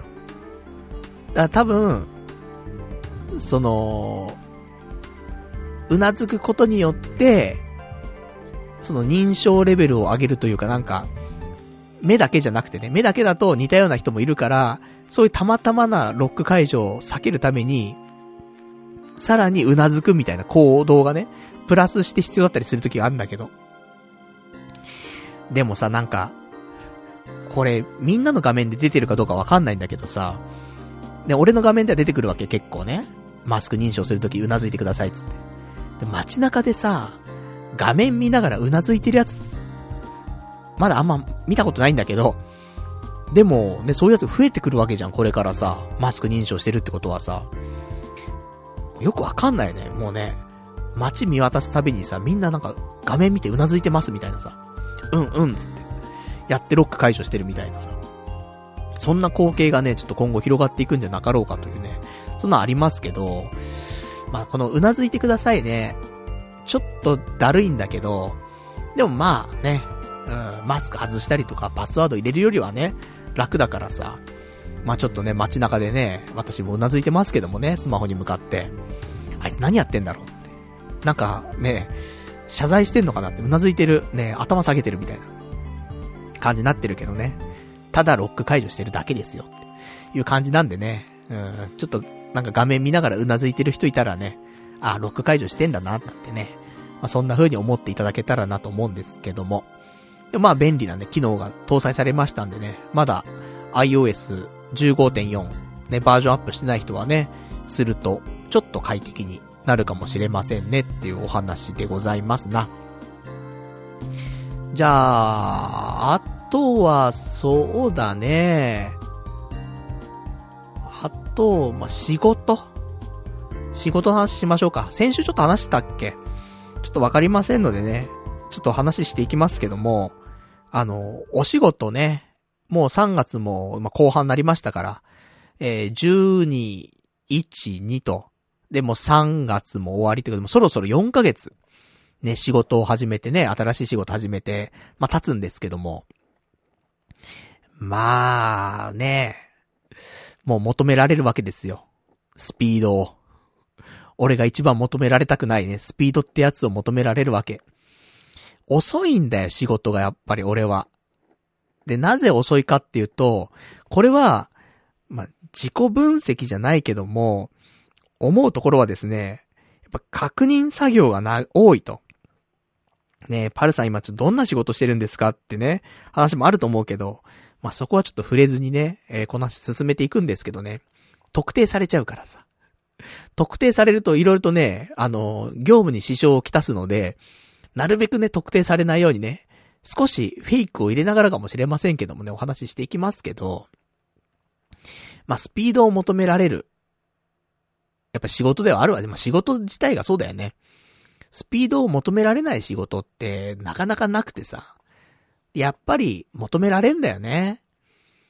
で、まあ、一日働いてさ、このぐらいっていう基準があったりするんだけどさ、このぐらいはなんかやりましょう的なね、基準があるんだけど、俺、3ヶ月経って、その基準となる、そのスピードの半分しかできなくて、おっせーと思ってさ。それでも限界なんだよ。もう、ガリガリガリガリゴリゴリゴリゴリやって、半分なの。そしたら、やっぱり言われるわけよ。ね、パル内藤くんと。なぜか俺も40超えたおじさんなのにね、内藤くんって。くん付けだったりすんだけどさ。いや、あんたの、まあ別にね、いいのよ。俺は別にそういうの気にしないんだけどさ。でも、くんって言ってるけど、俺のこと年下だと思ってんだろうなーって思いながら。ね、多分俺の方が年上だぞって思いながらね。別にどっちでもいいんだけどさ。内藤くんって。ね、あの、そろそろ、スピードも意識してね、やっていきましょうかって言われて。はいつって。ね。返事だけはするんだけど、どうすりゃいいんだよとか思って。50%だぞと思って。本来やんなきゃいけないスピードの50%で、こっからどうやって改善すりゃいいんだろうとか思って。で、もうプレッシャー半端なくてさ、もうずっとそういう風に見られてんだな今と思ってさ、やんなきゃやんなきゃやんなきゃやんなきゃつってさ、もう毎日めっちゃ疲れるわけ。しんどいなー行きたくねえなーとかってすげえ思ってさ。なんだけど、なんだかんだで、ちょっとずつ、スピードは上がっていきまして、今、なんとか本来ね、まあ、到達しなくちゃいけないスピードの80%ぐらいまで、スピードを上げることができるようになってきました。まあ、75%ぐらいかな。うん。75%ぐらいはいけるようになったかな。いい時80%いくか感じで。まあ、ここから先はね、そのもう本当になんか、レースゲームでさ、タイム削るみたいなさ、そういうレベルになってくるんだけどさ、削って削って削って削って、100%に持っていくみたいなことをしていくね、作業になっていくのかなとも思ったりするんだけど、でもそのね、なんで、その50%から80%まで上げることができたのかっていうと、やっぱ確認作業が多くて俺。なんだろうね。不安なんだよね。一回の確認だけだと、何事も怖くて。二回三回確認しちゃうんだよね。必要以上に。だ、まあ、ね、下準備というかさ、なんていうのかな。とかもね、いろいろと、あるじゃん、仕事って。これで行こうかなって思ってもさ、やっぱりもう一回見直しとこうとかってあるじゃん。その見直しが多いのよ、俺。本当に。だ結局、なんだろうな。一回だけ、ねえ、まあ見直せばいいやっていうものを、2回見直して、3回見直して、4回見直してみたいなやってると、そりゃ4倍時間かかるよねって話じゃない？なので、割り切って、もう見直さないっていう風にしたのよ。多分、見直さなくても、人よりも見直してんのよ。言ったら。だから、もう、過剰な見直しはやめようと思って、行ったれと思って。基本的に。ね。で、その過剰な見直しをちょっと抑えたら、やっぱ速度はそれ上がるよねっていうね。そりゃそうなんだけどさ、物理的にね。で、50%のところがなんとか80%ぐらいもの持ってくれたから、まあ、これが80%だとまだ多分足りないと思うんで、ね、まあ、本来100なわけだからさ、あれなんだけど。あの、まあ、90%ぐらいかな。まで持っていけたら、まあ、しゃあないなっていう風には思ってもらえるんじゃないかなと思うんで、さすがに50%はね、言わざるを得ないよね、上の人もね。ねえ、内藤くんと。それはくんになっちゃうよ。そんだけできなかったら。ね。遅かったら。内藤くんはね、ミスが全くないんだけど、でもスピードも意識しようかってね。言われるから。そう。ミスはしないんだよ。だってそんだけ見直してるんだもん。でも、もうそれだけじゃダメだからね。うん。見直しはほどほどに。ねもうそれでなんとかスピードをね、もうちょっとつけるようにしました。ね、まあ、そんな感じでなんとかね、ちょっと突破口、開けたかなと思うんでね。まあ、それでも辛いけどもね、毎日ね。うん、疲れんなーと思ってっけど。だからもうちょっとね、ちょっと100%、120%、できるようになったらね、120%できるようになったら、ね、肩の力抜いて、それで100%ぐらいにできるわけじゃん。そのぐらい目指したいよね。できたらね。そうしたらプレッシャーも感じないし、やっててね、戦力なってんなっていう風になるからさ。なんとかね、まあ、今3ヶ月、4ヶ月なわけだからね、半年ぐらいまでのところでね、なんとか100目指せるようにね、頑張りたいな、なんて、ちょっと思っておりますけどもね。じゃあ、そんな感じで。じゃあ、まあ、コーナーもね、ちょっと行きましょうかね、そろそろね。うん。今週のお話はね、この辺でということでね。では、コーナー行きたいと思います。では、こちら、えー、ね、毎、毎週最近やっておりますコーナーでございます。こちらです。伴侶を求めて、三千里。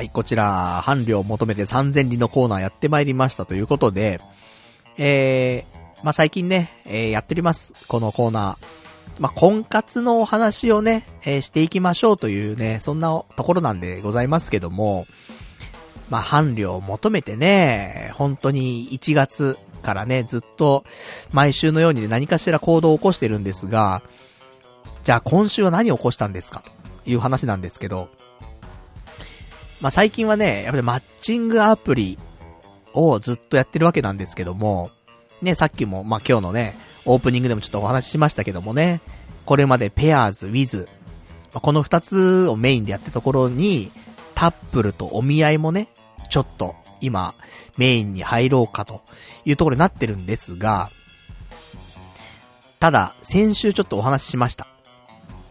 えー、そのマッチングアプリの一つでね、マッチングをいたしまして、メッセージのやり取りを始めましたっていうね、お話をしたんですよ。ねえ、その、もともとね、あのー、無料でやってたアプリだったんだけども、マッチングしてさ、メッセージをやり取りしたらさ、ね、自分のメッセージ送れたのよ。で、相手からのメッセージ来てさ、お、どんなメッセージ返ってきたんだと思って見ようと思ったら見れませんと。有料会員になってくださいって来てさ、ふざけるなっ、つってね。すぐに、ね、有料会員になりましたけどもね、3ヶ月。で、そんなんで、えー、今、ね、そうやってやりとりの方が、続いているのかどうかって話なんですけどね。先週始めましたよ。ね。メッセージのやりとりを。これ、一週間経ってますからね。どうだいって話なんだけど、実は、まだ続いております。珍しいと思うでしょ？パルナイトが、ね、この、メッセージのやりとりとかでもうキャッチボールができない男だと、女とね。もう、男とだってなかなかメッセージのやりとりなんてしないのに、女性とメッセージのやりとりができるような人間ではないだろう、お前はと。いうね、ご意見あると思います。ね、私もそう思っておりますからね。なんだけど、続いてるのよ。別にそんな頻繁に送り合ったりとかしてるわけじゃないんだけど、そのね、なんか、なんだろうね、5分おきに1回やりとりするとかさ、そういうなんか、ポンポンポンポンね、レスポンスのいいような、そんななんかメッセージのやりとりとかしてるわけじゃないんだけど、スタンスとしては、文通？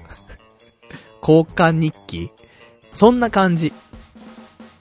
なんか細かい言葉で、ポンポンポンポンやりとりするっていうよりは、もうなんか結構長文でのやりとりをする感じで、1日に1回かな。平日は1日に1回。朝、えー、お互いにやりとりするみたいな。朝起きると、その女性の人がね、えー、おはようございますと。で、前の日喋ってた話題について、おはようございますって、え、返してくれるわけ。で、朝それがあるわけよ。で、俺はそれに対して、えー、仕事始まる前の30分ぐらい、ね、マック行ったりとか朝マックとかしてるからさ、その間に、メッセージ書いて、返すわけ。それとか、まあ、お昼休みとかに返したりするわけ。そうすると、それの、返答が次の朝に返ってくるわけ。ね、そういう、1日1回とか、まあ、多くて2回とかのやりとり。っていうのが、1週間続いてます。それはどうなんだいってね、思う人もいるかもしんない。ね、自分の場合だとそういうのはちょっと違うんじゃないかなっていうご意見もあるかもしれませんが、これ人それぞれなんで、これ、こういうスタイルの人は、やっぱ一定数いるんだよね。ポンポンポンポンやりとりするっていうタイプと、結構まとめて1日1回でやりとりするとかってタイプもいると思うんだけど。で、俺は特に、その、ポンポンポンポンめんどくさいわけよ。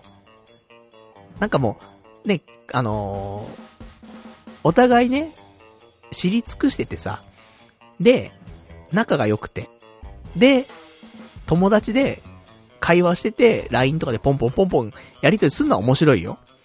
でもさ、女性の人でまださ、そんなね、どういう人かもよくわかんない中でポンポンポンポンもな、ないからさ。なので、スタンスとしてはすごく、まあ、ありがたいというか、俺もレスポンスが早い方じゃないからさ、ね、結構億劫でね、めんどくさがりなのでね、こういうのは本当はね、まめにやらないといけないっていうところではあるんだけど、正直そこがあんまり無理せずに、お互いが同じペースぐらいで、なんかやれてるなと思って。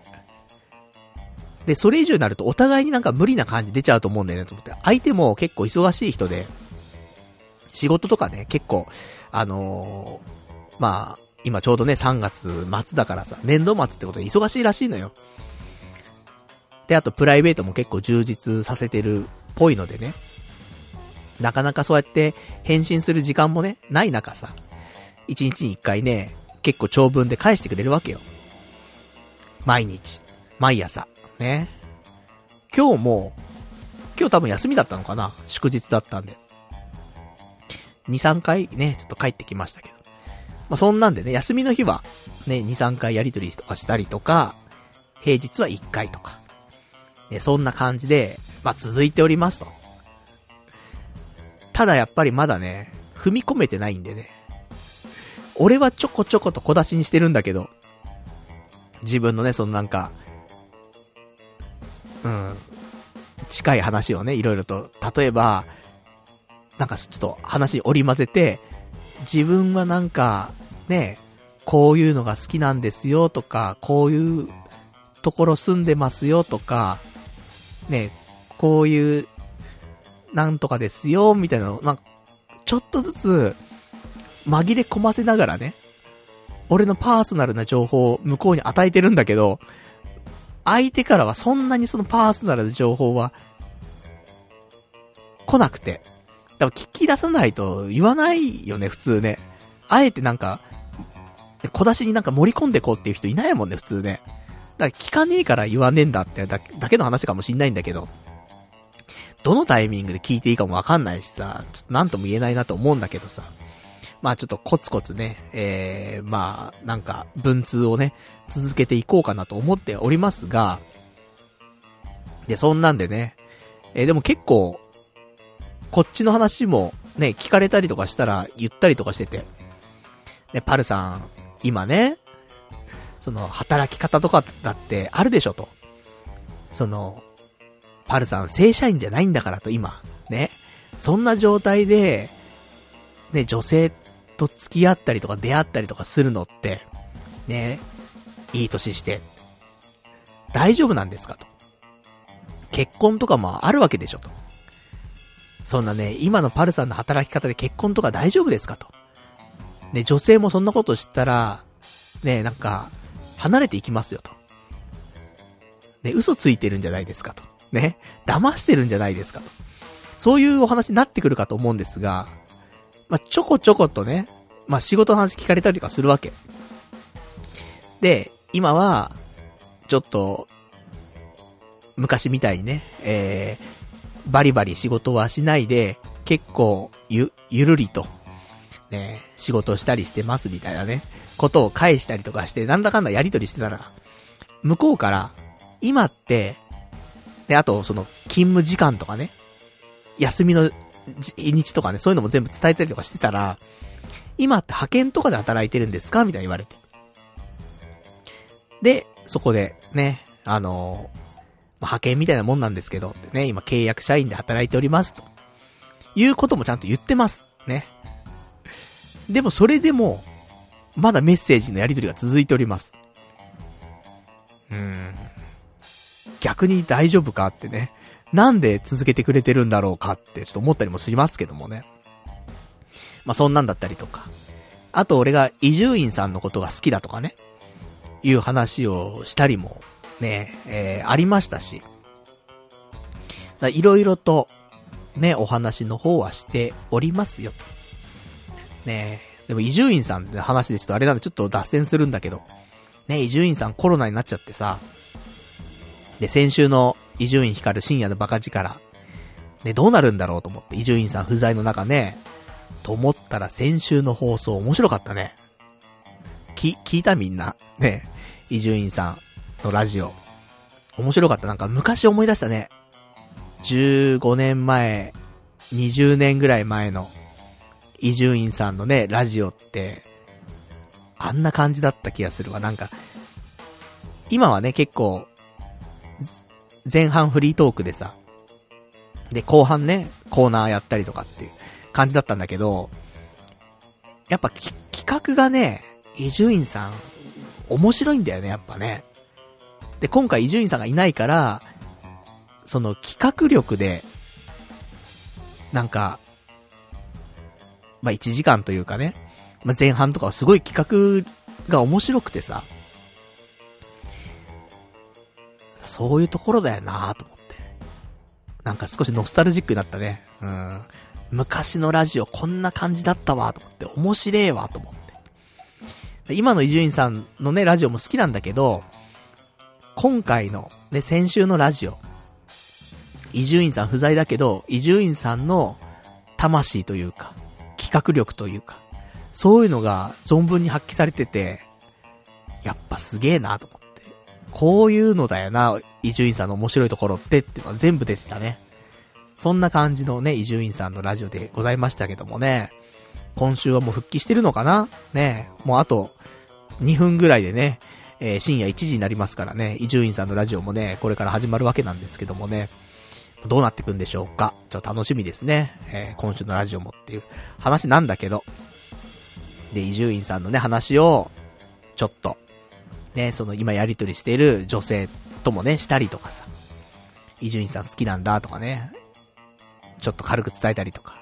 で、ラジオとか昔よく聞いててみたいな。とかね。ちょこちょこと、ね、ちょこちょこパーソナルな話をね、していっているので、まだでも言ってませんよ。ポッドキャストやってますわ。説明欄の方に載ってな、載せてなくて。あのペアーズの方には一時期載せてたんだけど、他のマッチングアプリの方には、ポッドキャストやってますなんてことは書いてなくてさ。さ、書いてない方でマッチングしちゃったからさ。どうしよっかななんて思って。で、結局まだ言ってないんですけど、まあ、小出しにね、なんか、していこうかなと、ね、思ってますけどもね。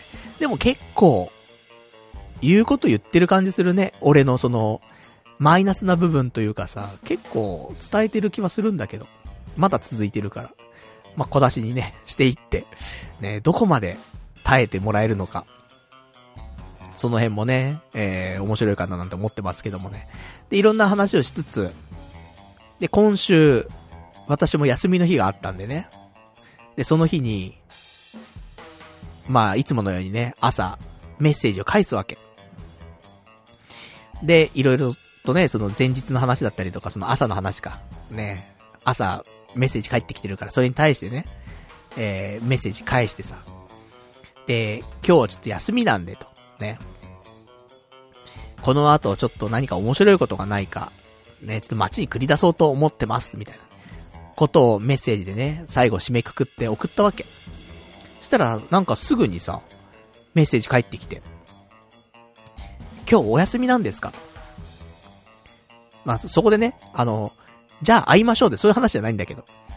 今日お休みなんですかと。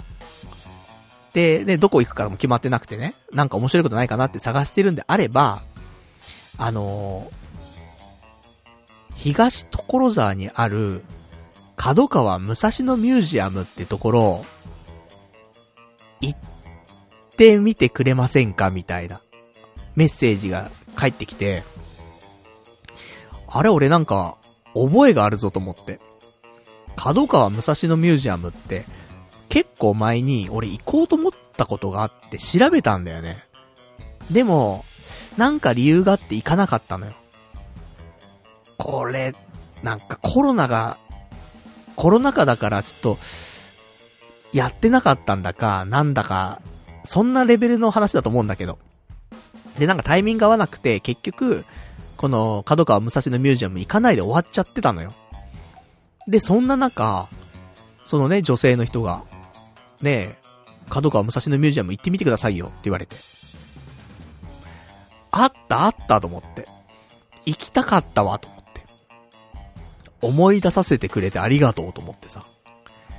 じゃあ、早速行ってきますつってさ。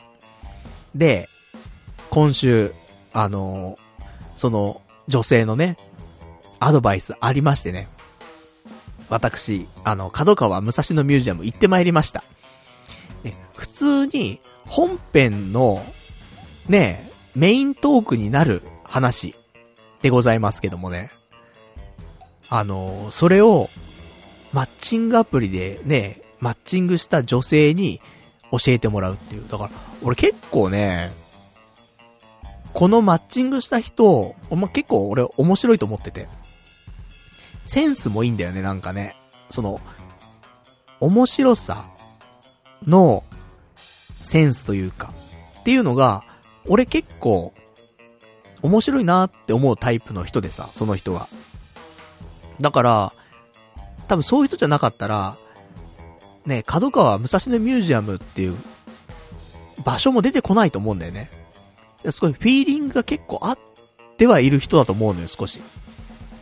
だからさ、だから、いい提案いただきましてありがとうございますっていうね、そんな気持ちでさ。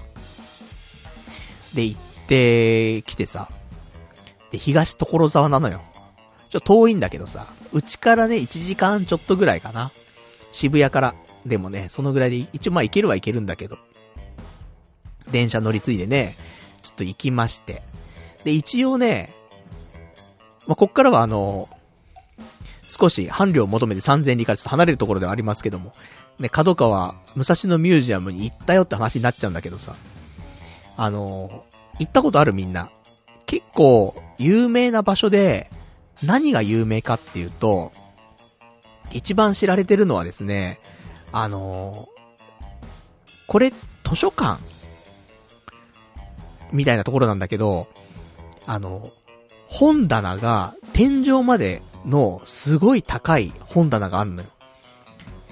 これだから8メートルぐらいの、ね、高さがある巨大本棚らしいんだけど、それが、すごい圧巻なのね、すごく。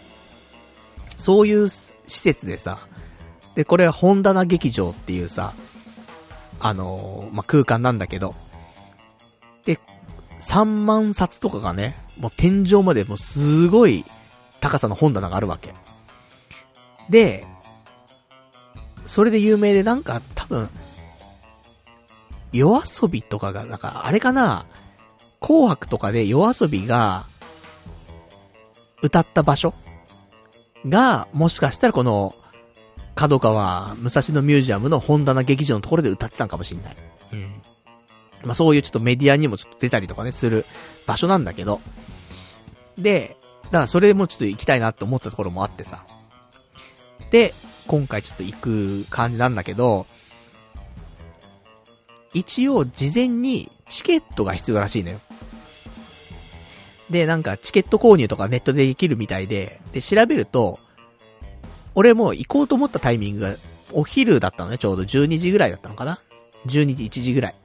だったんで。で、チケット、ワンデイチケットっていう、1日ね、えー、その設備、まあ、施設をね、堪能できるよってチケットあったんだけど、それはなんかもう売り切れちゃってて、買える、買えないんだかなんだかわかんないんだけど、もう買えなくて。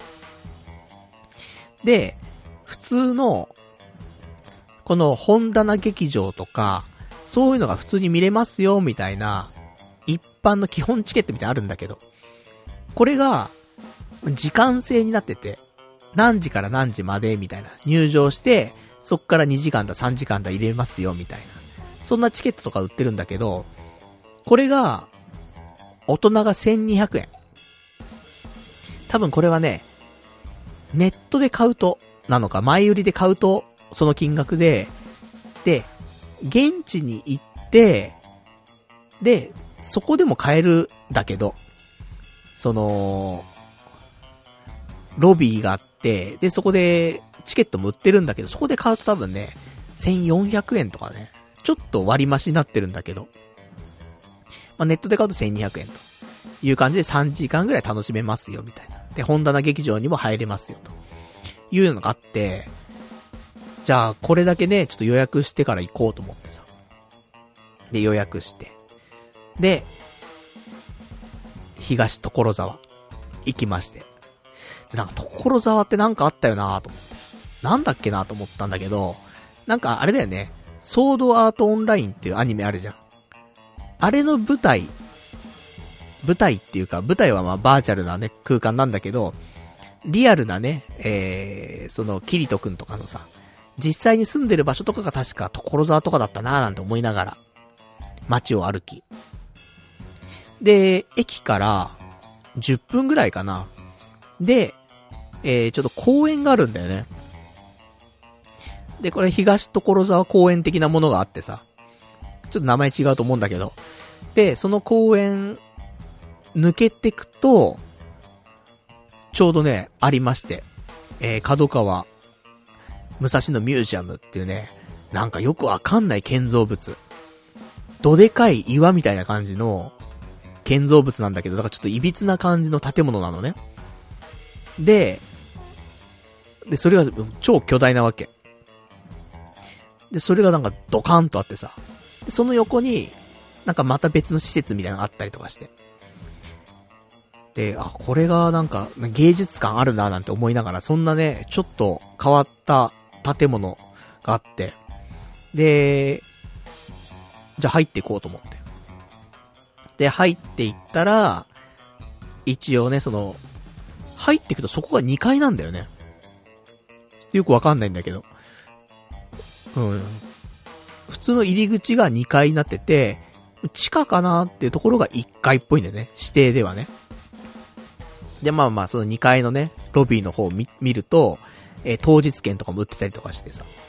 なるほどなぁなんて思って。で、それで、えー、私はそのウェブでも買ってるからね。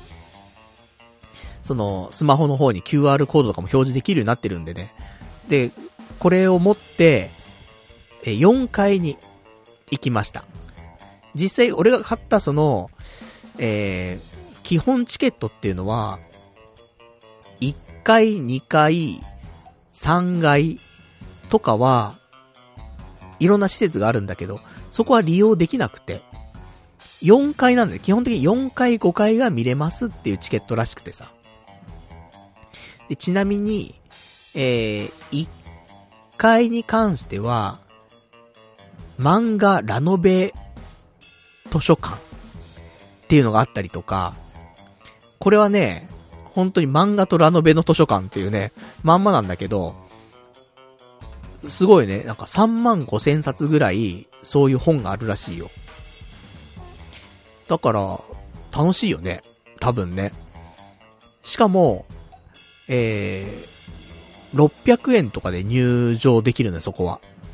基本チケットだとね、そこ入れないんだけど、それ600円ぐらいで、その漫画ラノベ図書館は入れるらしいから、漫画喫茶として使えるよね、普通に。600円だったら最高だよね。で、ね、有名な漫画とかもいっぱいあるわけじゃん。ラノベもあるわけじゃん。でも、ただ、もしかしたら、角川武蔵野ミュージアムだから、角川から出した本しかない。ってことはないよな。なんかそれなりにあると思うけど。ね、ちょっと行ってみてないんで、今回ね、ちょっとまたあれなんで、ね、次回ちょっと行きたいなと思ってますけどもね。で、漫画ラノベ図書館とかがあったりとか、あとは、なんだろうな、EJ アニメミュージアム。また、それ、漫画ラノベとかもあったりとか、アニメとかもあるんだよね。で、今はちょうど、あのー、ガンダム G オリジンなのかな？とかの展示みたいなやってたね。結構大きな感じでやってましてね。これは結構お金かかるんだよね。で、それ当日券で、多分現場で買うみたいな感じだと思うんだけど。まあ、そんなのもあったりとかしてね。で、私は、ね、そこはちょっと今回は行かずに、4回、ね、行きました。4回は、そのね、えー、でっかい図書館になっていると。いうことで、えー、一つはですね、エディットタウンっていうね、えー、ところでブックストリートって書いてあるんだけど、これがなんか、何かというと、なんか9つの、なんかジャンルに分けられた図書館みたいになってて、まあ、図書館っていうかやつわかんない。まあ、全部がね、一応本がいっぱいあるんだけどね、図書館になってるんだけど、で、図書館の中でも、そのね、道を歩いていくと、その左右にね、えー、まあ、ジャンル分けされた本たちがいっぱいあるわけ。で、そのね、並べ方とかもかっこいいんだよ。だ、図書館なんだけど、本で作ったアート作品っていうかさ、そんな感じの雰囲気があるわけ。で、椅子とかもあってさ、で、座ってね、そこで本読んだりとかもできるんだけど、でもなんか、人が結構行き交ってるからさ、集中して本読みたいかと長時間読めるかっていうと、なかなかそれは難しいかななんて思うんだけど、で、なんか漫画とかだったらさ、パラパラって読んでもさ、ね、1話読んだりとかさ、まあ、1冊読んだりとかしてもさ、パラパラ読んだらね、それなりのスピードで読めたりするからあれなんだけど、普通にこの、エディエディットタウンブックストリートに置いてある本は、基本的にはちゃんとした、まあ、活字の本なわけよ。まあ、文庫本からハードカバーまでね、全部あるわけなんだけど。まあ、海外の本とかもあればね。まあ、いろんな本があるんだけどさ。そんな集中してね、何時間もここで読むかっていうと、ちょっとそれはしんどいななんて思うんだけど、中にはね、もう椅子に座ってね、じっくり読んでる人もいるからさ。なるほどななんて思いながら。で、いろんなね、ジャンルに分けられててさ。で、こういう切り口、だから普通の図書館とかだとさ、結構真面目な切り口だったりするじゃない？ジャンルとか分けられててもさ。でもそうじゃなくて、なもう少し、ま、ユニークな分け方というかさ、なんつうのかな、その、人生みたいなの、ね、人生を考えるみたいなのだったりとかさ、なんか仕事を考えるみたいな、なんかそういうなんか、ちょっと違うけども、そんな感じの、ね、分け方だったりとか、してて、そういうのは9個くらいあってさ、なるほどなぁと思って。あ、こういう本があるんだなぁ、みたいな。だからここでは、まあ、そういう自分に引っかかるような切り口のジャンルのね、ところで、あ、こういう本があるんだと。いうのを探して、で、別にここね、図書館なんだけど本借りれないんだよね。読んだらすぐ戻さないといけないのよ。だから、ここで本に出会ったら、帰りにね、本屋さんに行くとか、電子書籍で買うとか、ね、まあ他に家の近くの図書館行くとか、そういうんで、ここで出会った本は、後日、ね、帰りとかに、自分で調達すると。ここはあくまで出会いの場ですよっていう感じでしたね。うん。でもいろんな本があって、厳選されてるからさ、なんか面白い本見つけやすいよね。本っていっぱいあるじゃない、本当に。本だけに、ね。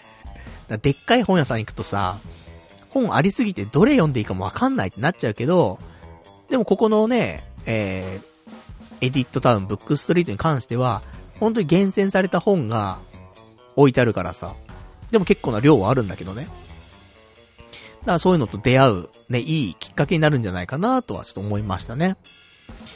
で、他にも、まあ、なんか、本だけじゃなくてね、えー、展示物とかもあったりとかして。だからちょっと博物、博物館と、なんか、図書館が合体したというかね、そんな感じの、えー、ところがあって。で、そこをずっと歩いていくと、えー、最後の行き着くところはね、さっき言った本棚劇場っていうところで、その8メートルのね、巨大本棚に囲まれた空間があるんだけど、で、まあ、写真とかね、結構見たことある人多いんじゃないかなと思うんだけど、ほんとなんかもう天井まで本棚。もう圧巻なんだけど、正直なところを言うと、写真で見ると、すげーってなるんだけど、実際に行ってみると、なんか一回り小さい感じする。なんかもうちょっと、広い空間なのかなと思った。高さは十分あるんだけど、もうちょっと空間的に広いかなと思ったんだけど、空間はそんな広くなくて。高さはね、想像通りの高さだったりするんだけど、空間自体ちょっとね、一回り二回りちっちゃいかななんていうイメージはありました。ね。で、そこ行きまして。ね。で、お、すごいなでもね、と思って。天井まで本棚だなと思ってさ。したらなんかちょうどタイミング良かったのかわかんないけど、これからプロジェクションマッピングで映像作品を流しますみたいな。で、本棚にね、本棚というか本と本棚のね、ところを活かしたプロジェクションマッピングが、えー、上映されてさ、すごいのよ。結構。なんか最初本棚が燃え始めちゃったりとかしてさ、プロジェクションマッピングで。で、かと思ったら、なんか、雨が降ってきちゃったりとかさ。ね、それで火が消えていってとかね。で、なんか光が差してきて、みたいな。なんかそういう流れがあってさ。そういうプロジェクションマッピングで、その本棚にね、光を当ててさ。もう本当に、あたかも本が燃えてるかのようなね。そんなやつだったりとか。本棚にその水が滴ってるようなやつだったりとかね。なんかそういううまーく、本と本棚を活かしつつ、映像と重ねてね、作品ができててさ。で、結構、ね、それはいい感じでさ、こういうのもやってんだと思って。ただただね、でっかい本棚の部屋ってわけじゃないんだなと思って。で、そういうの見て、5分ぐらいかな、あの映像作品でさ。で、一通り見てさ。なるほどなと思って。で、いろんなね、プロジェクションマッピングの中、中で、だ本のタイトルとかもね、作者の名前とか本当のタイトルとか、そういうのもね、映像で流れたりとかしてさ。で、過去にね、読んだ本の名前だったりとか、なんか、ね、よく昔聞いた名前の本だなとかね。そういうのもいろいろ出てきたりとかしてさ。なんか懐かしい思いになったりとか。なんか、改めてちょっと本、ね、昔俺本好きだったからさ、小説とかもね、よく読んでたし。なんかあの頃を思い出して、もう一回ちょっと本とか読んでみたいなーなんて気持ちには少しなったね。この図書館行ってさ、ね、いろんな本ね、見てさ、見てっていうかまあね、パ、あの表紙ぐらいしか見てないけどもね。でもいろんな本の空間にいることで、なんかまた本読んでみようかなって、そう思えたりとかもしてさ。で、そこから、あとはもう、これ4階なんだけど、こっから階段登って5階の方上がってって、なんかね、ちょっとしたギャラリーがあったりとかして。で、そういうの見て、で、一通り見たかな。で、5回ざーっと見て、したらもう終わりなので、で、2階のね、メインフロアに戻ってきて、したらあの、えー、お店があってさ、その、武蔵野ミュージアムのね、えー、ロックミュージックアムショップ、じゃあロックミュージアムショップってのがあって、ここで、またいろんなね、なんか、角川武蔵野ミュージアムならではのね、オリジナルグッズとか、それなんか伝統工芸的なね、ちょっとしたグッズとか、そういうのも結構売ってるっていう風にあってですね、中覗いたんですけど、ちょっと狭いんでね。人が多いだけにさ、ちょっと狭いななんて思いながらもね、え展示、展示されているね、商品見るんだけど、商品のセンスはいいね。うん。結構好き。だここで、ちょっとした小物を買うとか、ちょっとしたプレゼント買うとか、そういうのにはすごくいいなって思えるような品物が揃ってた。ここセンス、いいよね。うん。もうちょっと広かったら最高なんだけどなと思うんだけど、ね、限られたスペースでね。まあ、行ったのが土曜日だったんでね、人も多い、じゃ多いからね、まあ、しゃあないんだけどさ。ね、まあちょっと休みの日じゃない、平日とかね、に行ったりとかすると、快適に見れっかななんてね、思ったりしますけどもね。まあ、ちょっとセンスのいい商品がいっぱい集まっていてね。まあ、雑貨とかは俺結構ね、好きは好きなんでね。雑貨好きとしては、いいじゃん。センスあるじゃん、みたいな感じのものが多くてね、それすごく良かったなって思いました。まあ、そんな感じかな。だから結局、まあ、行って、何だったのっていうと、まあ、本棚はすごかったと。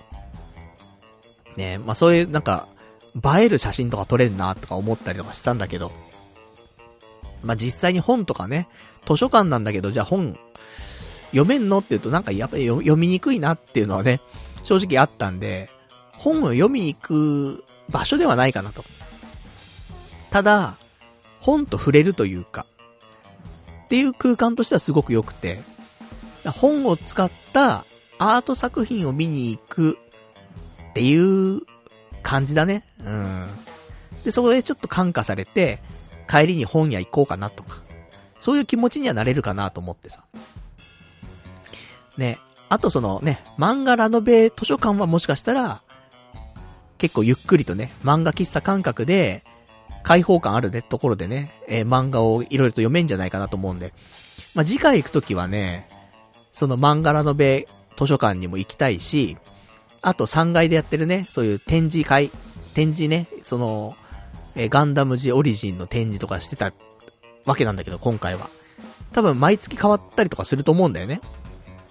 なので、えー、私が、なんか、ね、好きな作品とかがピックアップされた時にはね、そのついでにちょっと活かしてもらえたらなーなんて、ちょっと思ったりとかね、して、あとカフェとかも、カフェもあるんでね、この辺も、ちょっと今回行かなかったんですけどね、外も雨だったりとかしたんでね、なんか、カフェ行っても、ね、天候が悪いとさ、明るかったりするとね、気持ちいいなと思うけども、暗かったしね、雨も降ってたから、で、人もちょっと混んでたからね、カフェとかいいかなと思ってね、全部スルーしてきちゃったんで、この辺ちょっとやり残したことがあるんでね、もう一回行こうかななんて思ってますけどもね。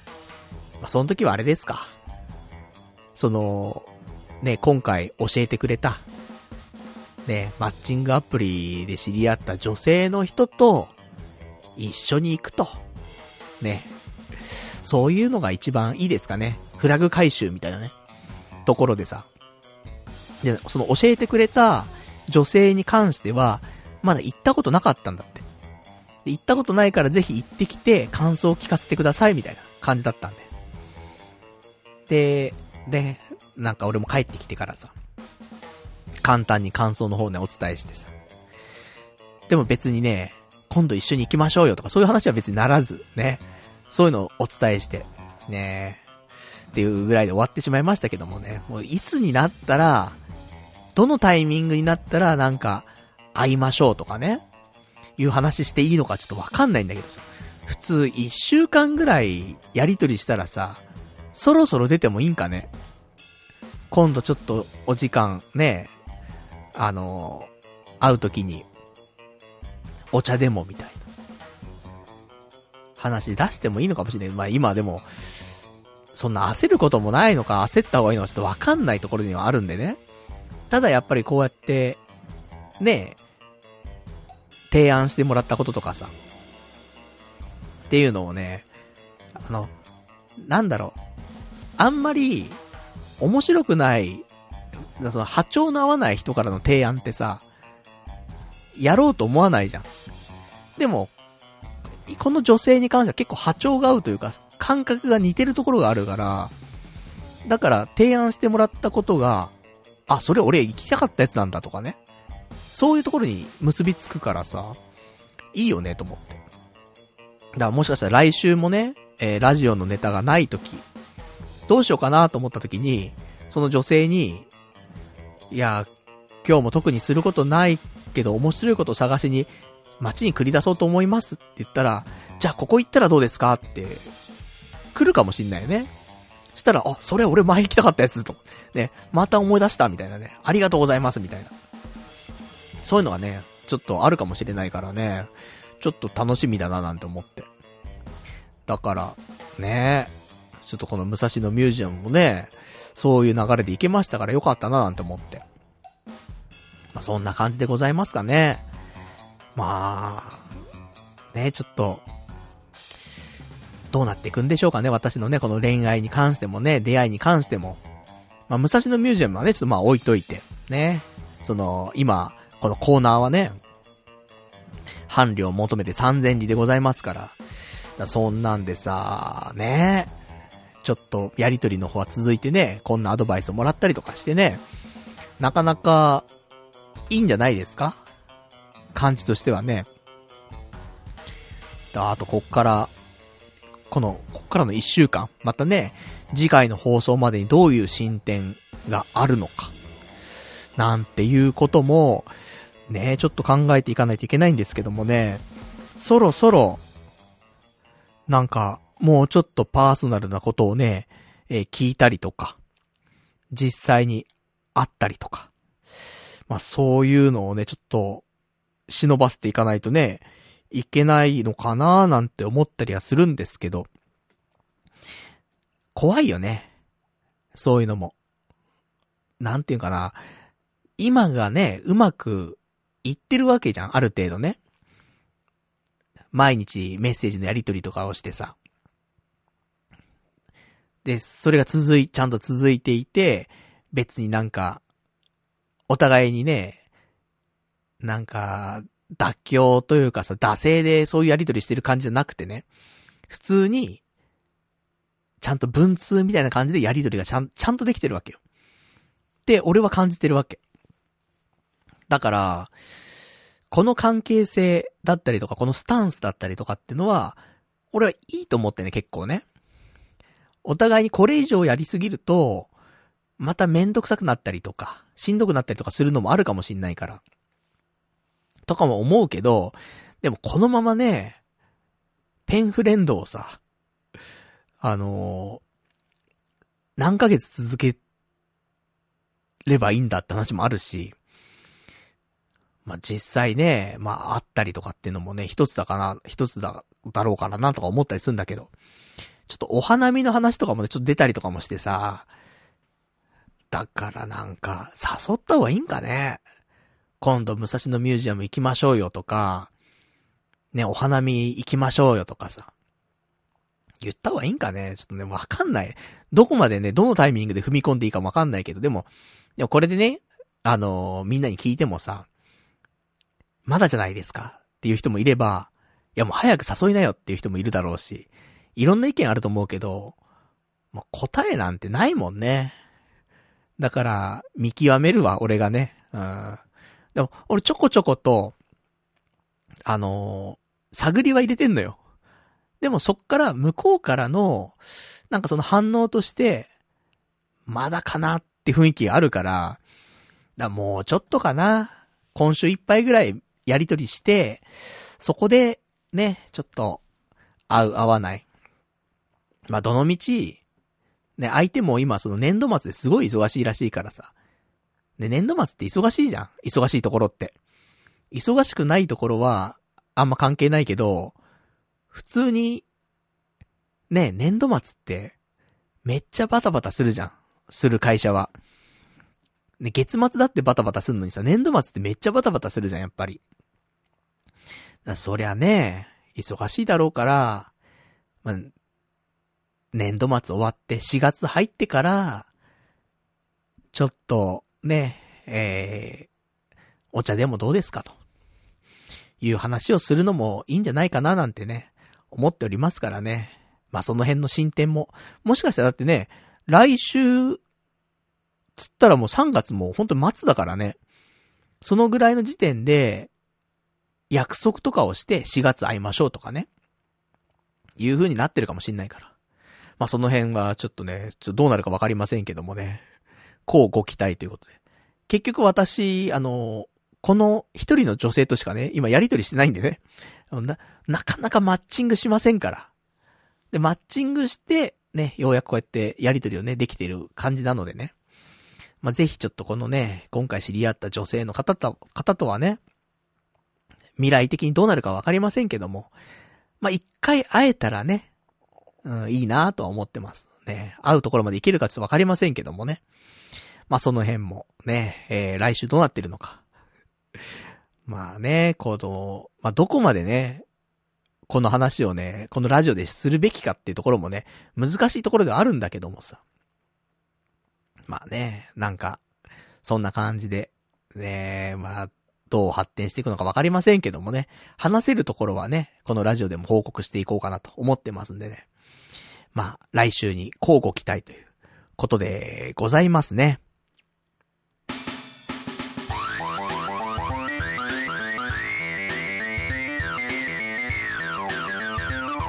童貞ネットアットネトラジ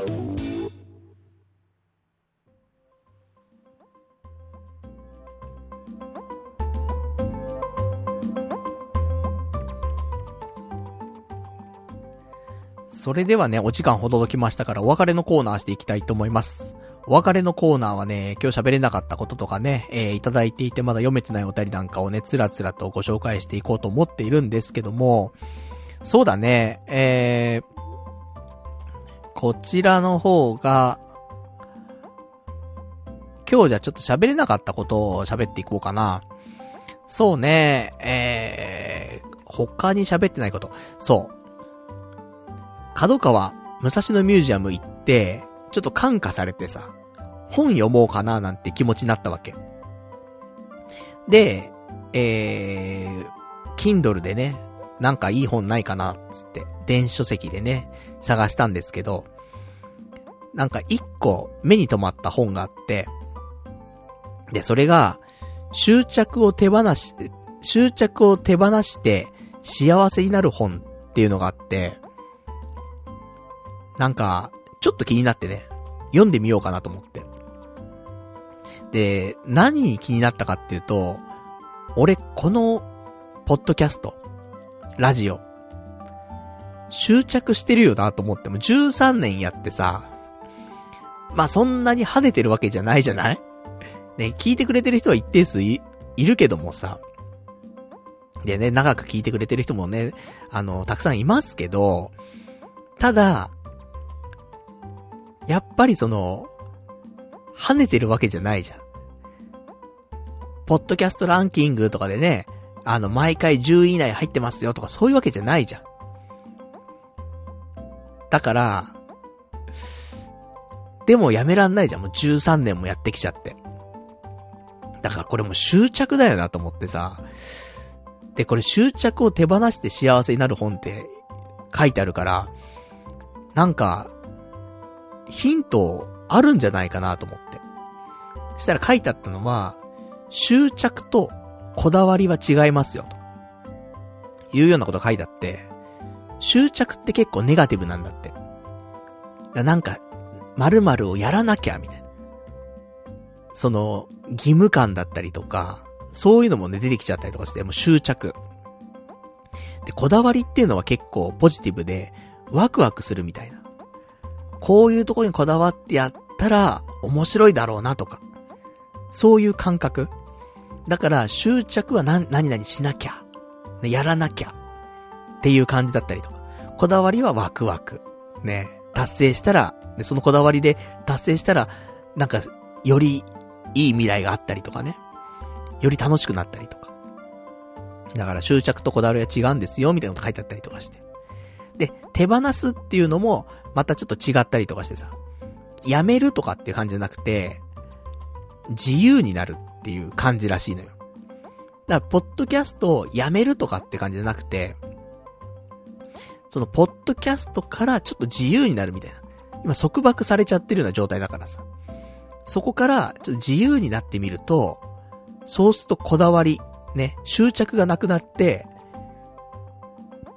なんか、最初の頃の良かった時期に戻れるみたいな。だから、昔だったらさ、ラジオをやれてるだけで幸せだったじゃない？だって、初めはさ、ラジオやんなきゃ、ラジオやんなきゃと思って、始めたわけじゃないよね。ラジオやってみてーと思って始めて、お、ラジオやってみたらなんかみんなから反応があって面白いとか言ってもらえて、これ面白いぞって。ラジオやりてーっつって、やってたわけじゃん、最初ってね。それが、やっぱね、5年、10年経ってくると、もう休めないじゃん、やっぱり。まあ、休みたくもないしね。うん、毎週もうやってるもんだしさ、まあ、日課にもなってるしね。あれなんだけど、で、楽しみに待ってくれてる人もいたりとかさ、するし。だから、で、毎週なんかネタ探し、ネタ探しにね、走ったりとかさ。なんか面白いことないか、なんか面白いことねえかってね。で、なんか探してきてさ、毎週喋ってるわけなんだけど。まあ、プレッシャーも結構あるよね、それはね。日々。来週どうする？来週どうすると思って生きてるからさ。だから、もしかしたら少しずつ、こだわりから執着に変わっていってるのかなって、若干思ってる節もあったわけよ。だからね、その最初の気持ち、ラジオやってるだけで楽しい、幸せ。そこまでなんか持ってこれたらいいなってちょっと思ったりもしたんだけど。でも本読んでると、なんかそんな感じじゃなくて、例えの話が結構人に対しての話が多くて、人に対して執着してるとか。例えば恋愛とか結婚とか浮気とか。そういう話とかが結構多くて。で、そういう相手に対しての執着を手放しましょうみたいなことが多くて。もちろん物とかこととかに対しても言えることらしいんだけど、例え話がどうしても人が多かったから、なんか響かなかったっていうか。これが物とかことに対して、なんか例をいっぱい出してくれてるんだったら、なんか響いたこともあるかもしんないけど、うーん、なんか、あんま響かなかったなと思って。ちゃんと読んだんだけど、一冊ね、珍しく、本を。でも全然最初から最後まであんま響かなくて、もう最後の方とか洗脳みたいになってたからね。洗脳っていうかなんかやっぱりなんか、うん、そんな感じがしたね、最後ね。そのなんかワークみたいなのあるわけだよね。ワークをやりましょう、みたいな。ステップ1、ステップ2、ステップ3みたいなやってってさ。あなたはこうしたらこうなると思いますって。この時あなたはね、あの、心の底から感動するかもしれません、みたいな。そこからが始まりなのです、みたいな。今までのね、執着をすべて捨て、自由な気持ちになりましたね、みたいな。あなたのスタートラインはここなんです、みたいな。洗脳かなと思って。言うのがなんかもう続いて最後とか、な、なんだこりゃと思ってさ。だから、ちょっとよくわかんなかったんだけど、ね、まあ、久しぶりにちょっと本はね、読んでみようかななんて思ってね、うん。感化されたんでね、ちょっと読んでみましたけどもね。あんまり、ね、響かない本だったんで、まあもうちょっとね、うん、なんか、響く本。心や仁之助先生みたいなね、うん、魂に、魂が震えるような本をね、またちょっと出会いたいなと思ってますけどもね。心や仁之助先生で俺も人生振り回されたかんな、本当にな。あれなかったら俺結構まっとうに生きてたかもしんないなと思ってんだけど。ねまあそれも全て選んだのは私ですからね。あれなんですけどもね。好きなことだけして生きていくっつってね。もうね、そんな感じで生きてきたらこんなんなっちゃったからね。ほんとね、大丈夫か？って思ってますけども。ね、心や仁之助先生はね、でもね、その時俺も衝撃を受けたからね、やっぱね。ああいう衝撃を受ける作品、ね、本、出会いたいね。アドラーとかね。自己啓発バリバリのやつをね、ちょっとね、ちょっとまた見たいなと思ってますけどもね。まあ、週に一冊読めるかどうかわかんないけど、まあ、月に一冊ぐらいはね、本読みたいよね。ってちょっと思ってます。せっかくなんでね。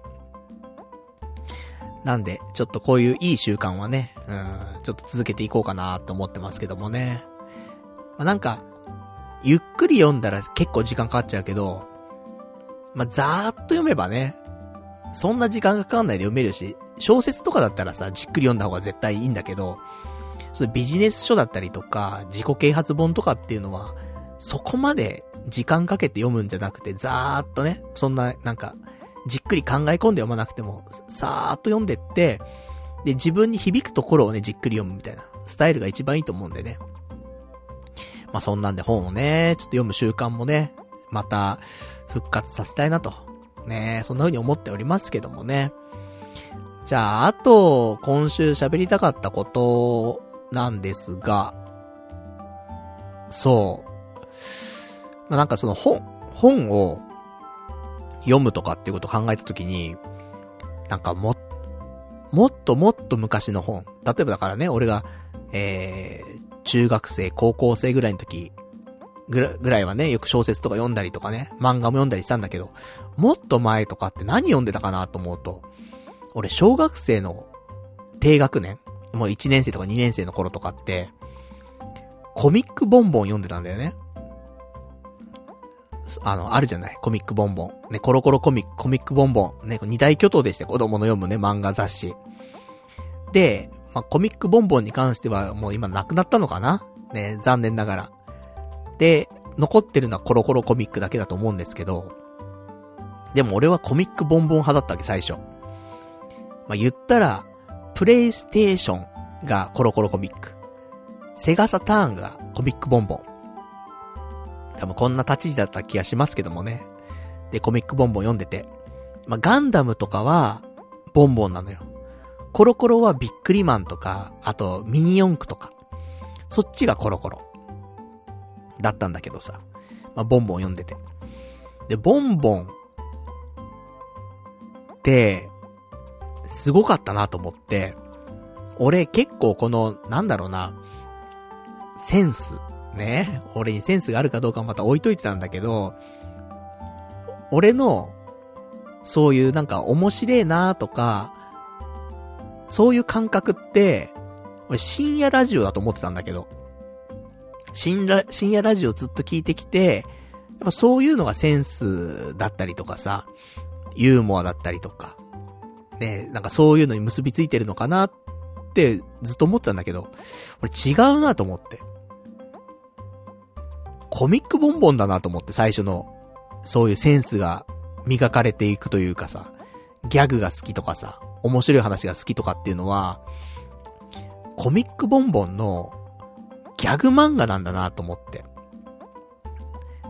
で、あの頃、小学校の低学年でね、もうくったらない、ま、漫画がいっぱいあったわけ。で、もちろんね、なんか、ガンダムの漫画とか、ゲームの漫画とか、いろいろあったりもしたんだけど、全然関係ないさ、もうめちゃめちゃお下劣な、あのー、ギャグ漫画とか、あったりとかしてさ、誰も知らないけど、やっぱアホーガンよっていうね、漫画があったりとかするんだけど、もううんこ、ビチビチだったりとかさ、ゲロ吐いたりとかさ、なんかもうそんなんだったんだけど、金玉とかね。もう、お下劣、炸裂してたわけよ。でもそんなのでさ、笑い転げてたわけだよね。ちっちゃい頃。でもやっぱ方眼よ。さっきさ、ヤフオクとかで見たらさ、めっちゃ値段高いの、本。もう絶版なんだろうね。安くても一冊3000だったね。高いと、うん、やっぱり1万円とかしてたね、なんかね。値段的には。だからどっか売ってねえかなマンダラケとか行ってみようかな、ちょっとね。やっぱ方眼よ、ちょっと見たいね、もう一回改めてね。とか、温泉ガッパー、ドンパーとかね。まあ、あと、カットバセ清原くんとかさ。まあ、有名だと思うんだけど。この辺コミックボンボンね。とか、コロコロコミックとかになってくると、お坊ちゃまくんとか、ハゲマルくんとかもそうかな。わかんないけどね。そういうギャグ漫画ばっかり読んでたんだよね、昔ね。まあ、それこそおそ松くんとかも読んでたしさ。おそ松くんだ、猛烈あたろうだね。まあ、いろいろありましたけど。赤塚作品ね、読んだりとかね。してたし。だからやっぱりギャグ漫画をめっちゃ読んでたんだよなと思ってちっちゃい頃。そういうので、ユーモアセンスが磨かれてきたんだろうなって思って。だから俺改めて今ギャグ漫画読んでるかっていうと、なんか、読んでても今サンデーで連載されているようなギャグ漫画、どうかな？だから日常系ギャグ漫画みたいな感じなんだよね、結構ね。だから、まあ弱いというか、うん。その、もうギャグ漫画に振り切ってる漫画を今読んでないわけ。サンデーでもやってんだよね。なん、なんか、保安官の、なんとか、保安官エヴァンスのなんとかみたいなよくわかんないけどさ、名前覚えてないけど、あれは確かに、読んでないんだけど、ギャグ全振りしてた気がするんだよね。最初連載されてた頃の1話とか2話とか読んでたんだけど、もりもりにギャグが入ってて、この勢いでギャグ漫画書いてて、続くんか？って思ったけど、まだやってるからね。何年ももうやってるから、何年もギャグ漫画するってとんでもないよなって思うんだけど。ストーリーじゃないじゃん、ギャグ漫画って。ギャグをもうひたすら入れるわけじゃん。これ、これを長くやるって、どういう、ねえ、才能なんだろうって思うんだけど、凄すぎるよなと思って。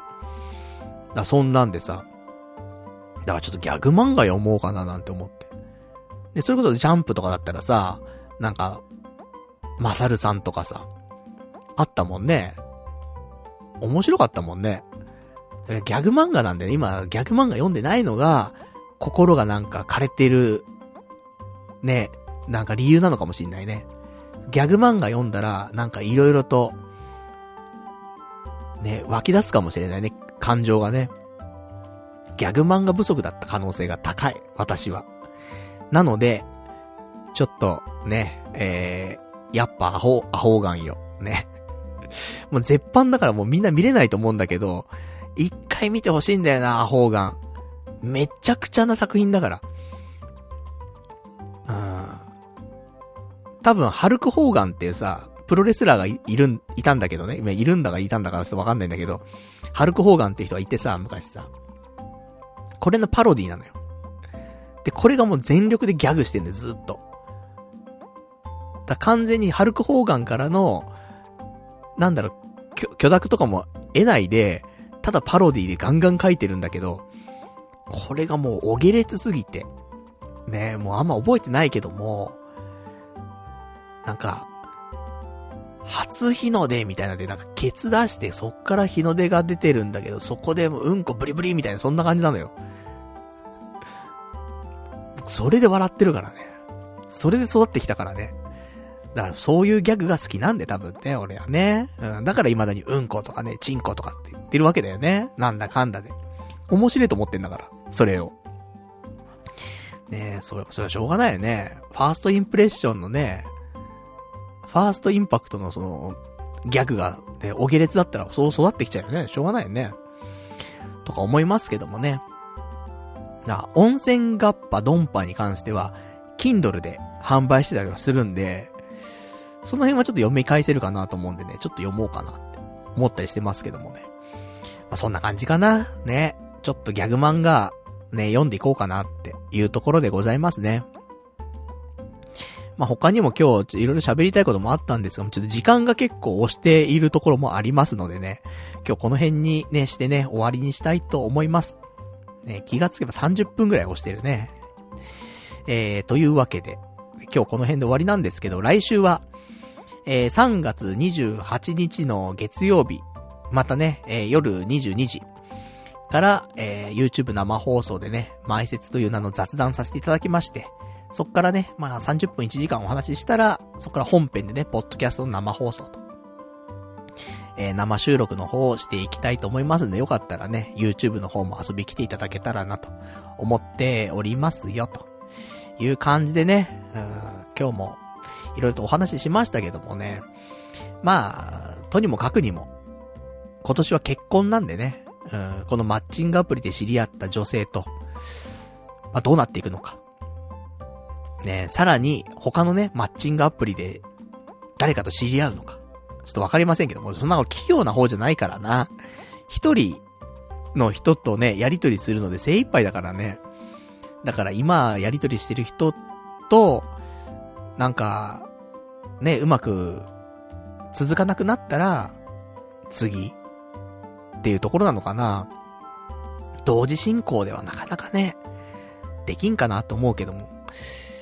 まあその辺がね、でも今年結婚であればね、ちょっと頑張るしかないからね、そこもね。まあちょっとアプリをね、もう4つぐらい駆使してね、で、やりとりして。で、会っていくと。もう会わなきゃわかんないもんね、人間、意外とね。うん、だから、ちょっと、会う。会うか。ね。まあ、来週ぐらい、来週いっぱい、やりとりして、で、年、年度明け、4月に会いましょうっていう話をね、ちょっと持っていきましょう。そんな一週間にしたいと思います。ね、まあ、その前にやりとりがね、なくならないことを祈ってね、うん、ちょっとやっていきたいと思いますんでね。来週どうなってるのか、もしかしたら来週会ってるかもしんないからね。実は、つってね。今隣にいます、みたいな。あるかもしんないから。可能性はね、今までで考えたらゼロじゃないもんね。今までは、そう、やりとりしてる女性すらいなかったから可能性はね、ほぼなかったわけだけど、今やりとりしてる女性がいるわけだから可能性はあるからね。怖いね、それもね。どうなっていくんでしょうかね。まあ、そんな感じで、ね、えー、まあ、少しずつ、ね、一歩一歩、頑張っていきたいなと思っておりますんでね。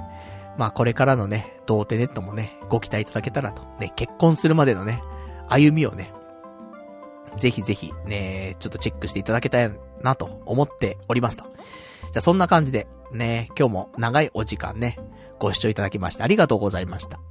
それでは、また来週お会いいたしましょう。さようなら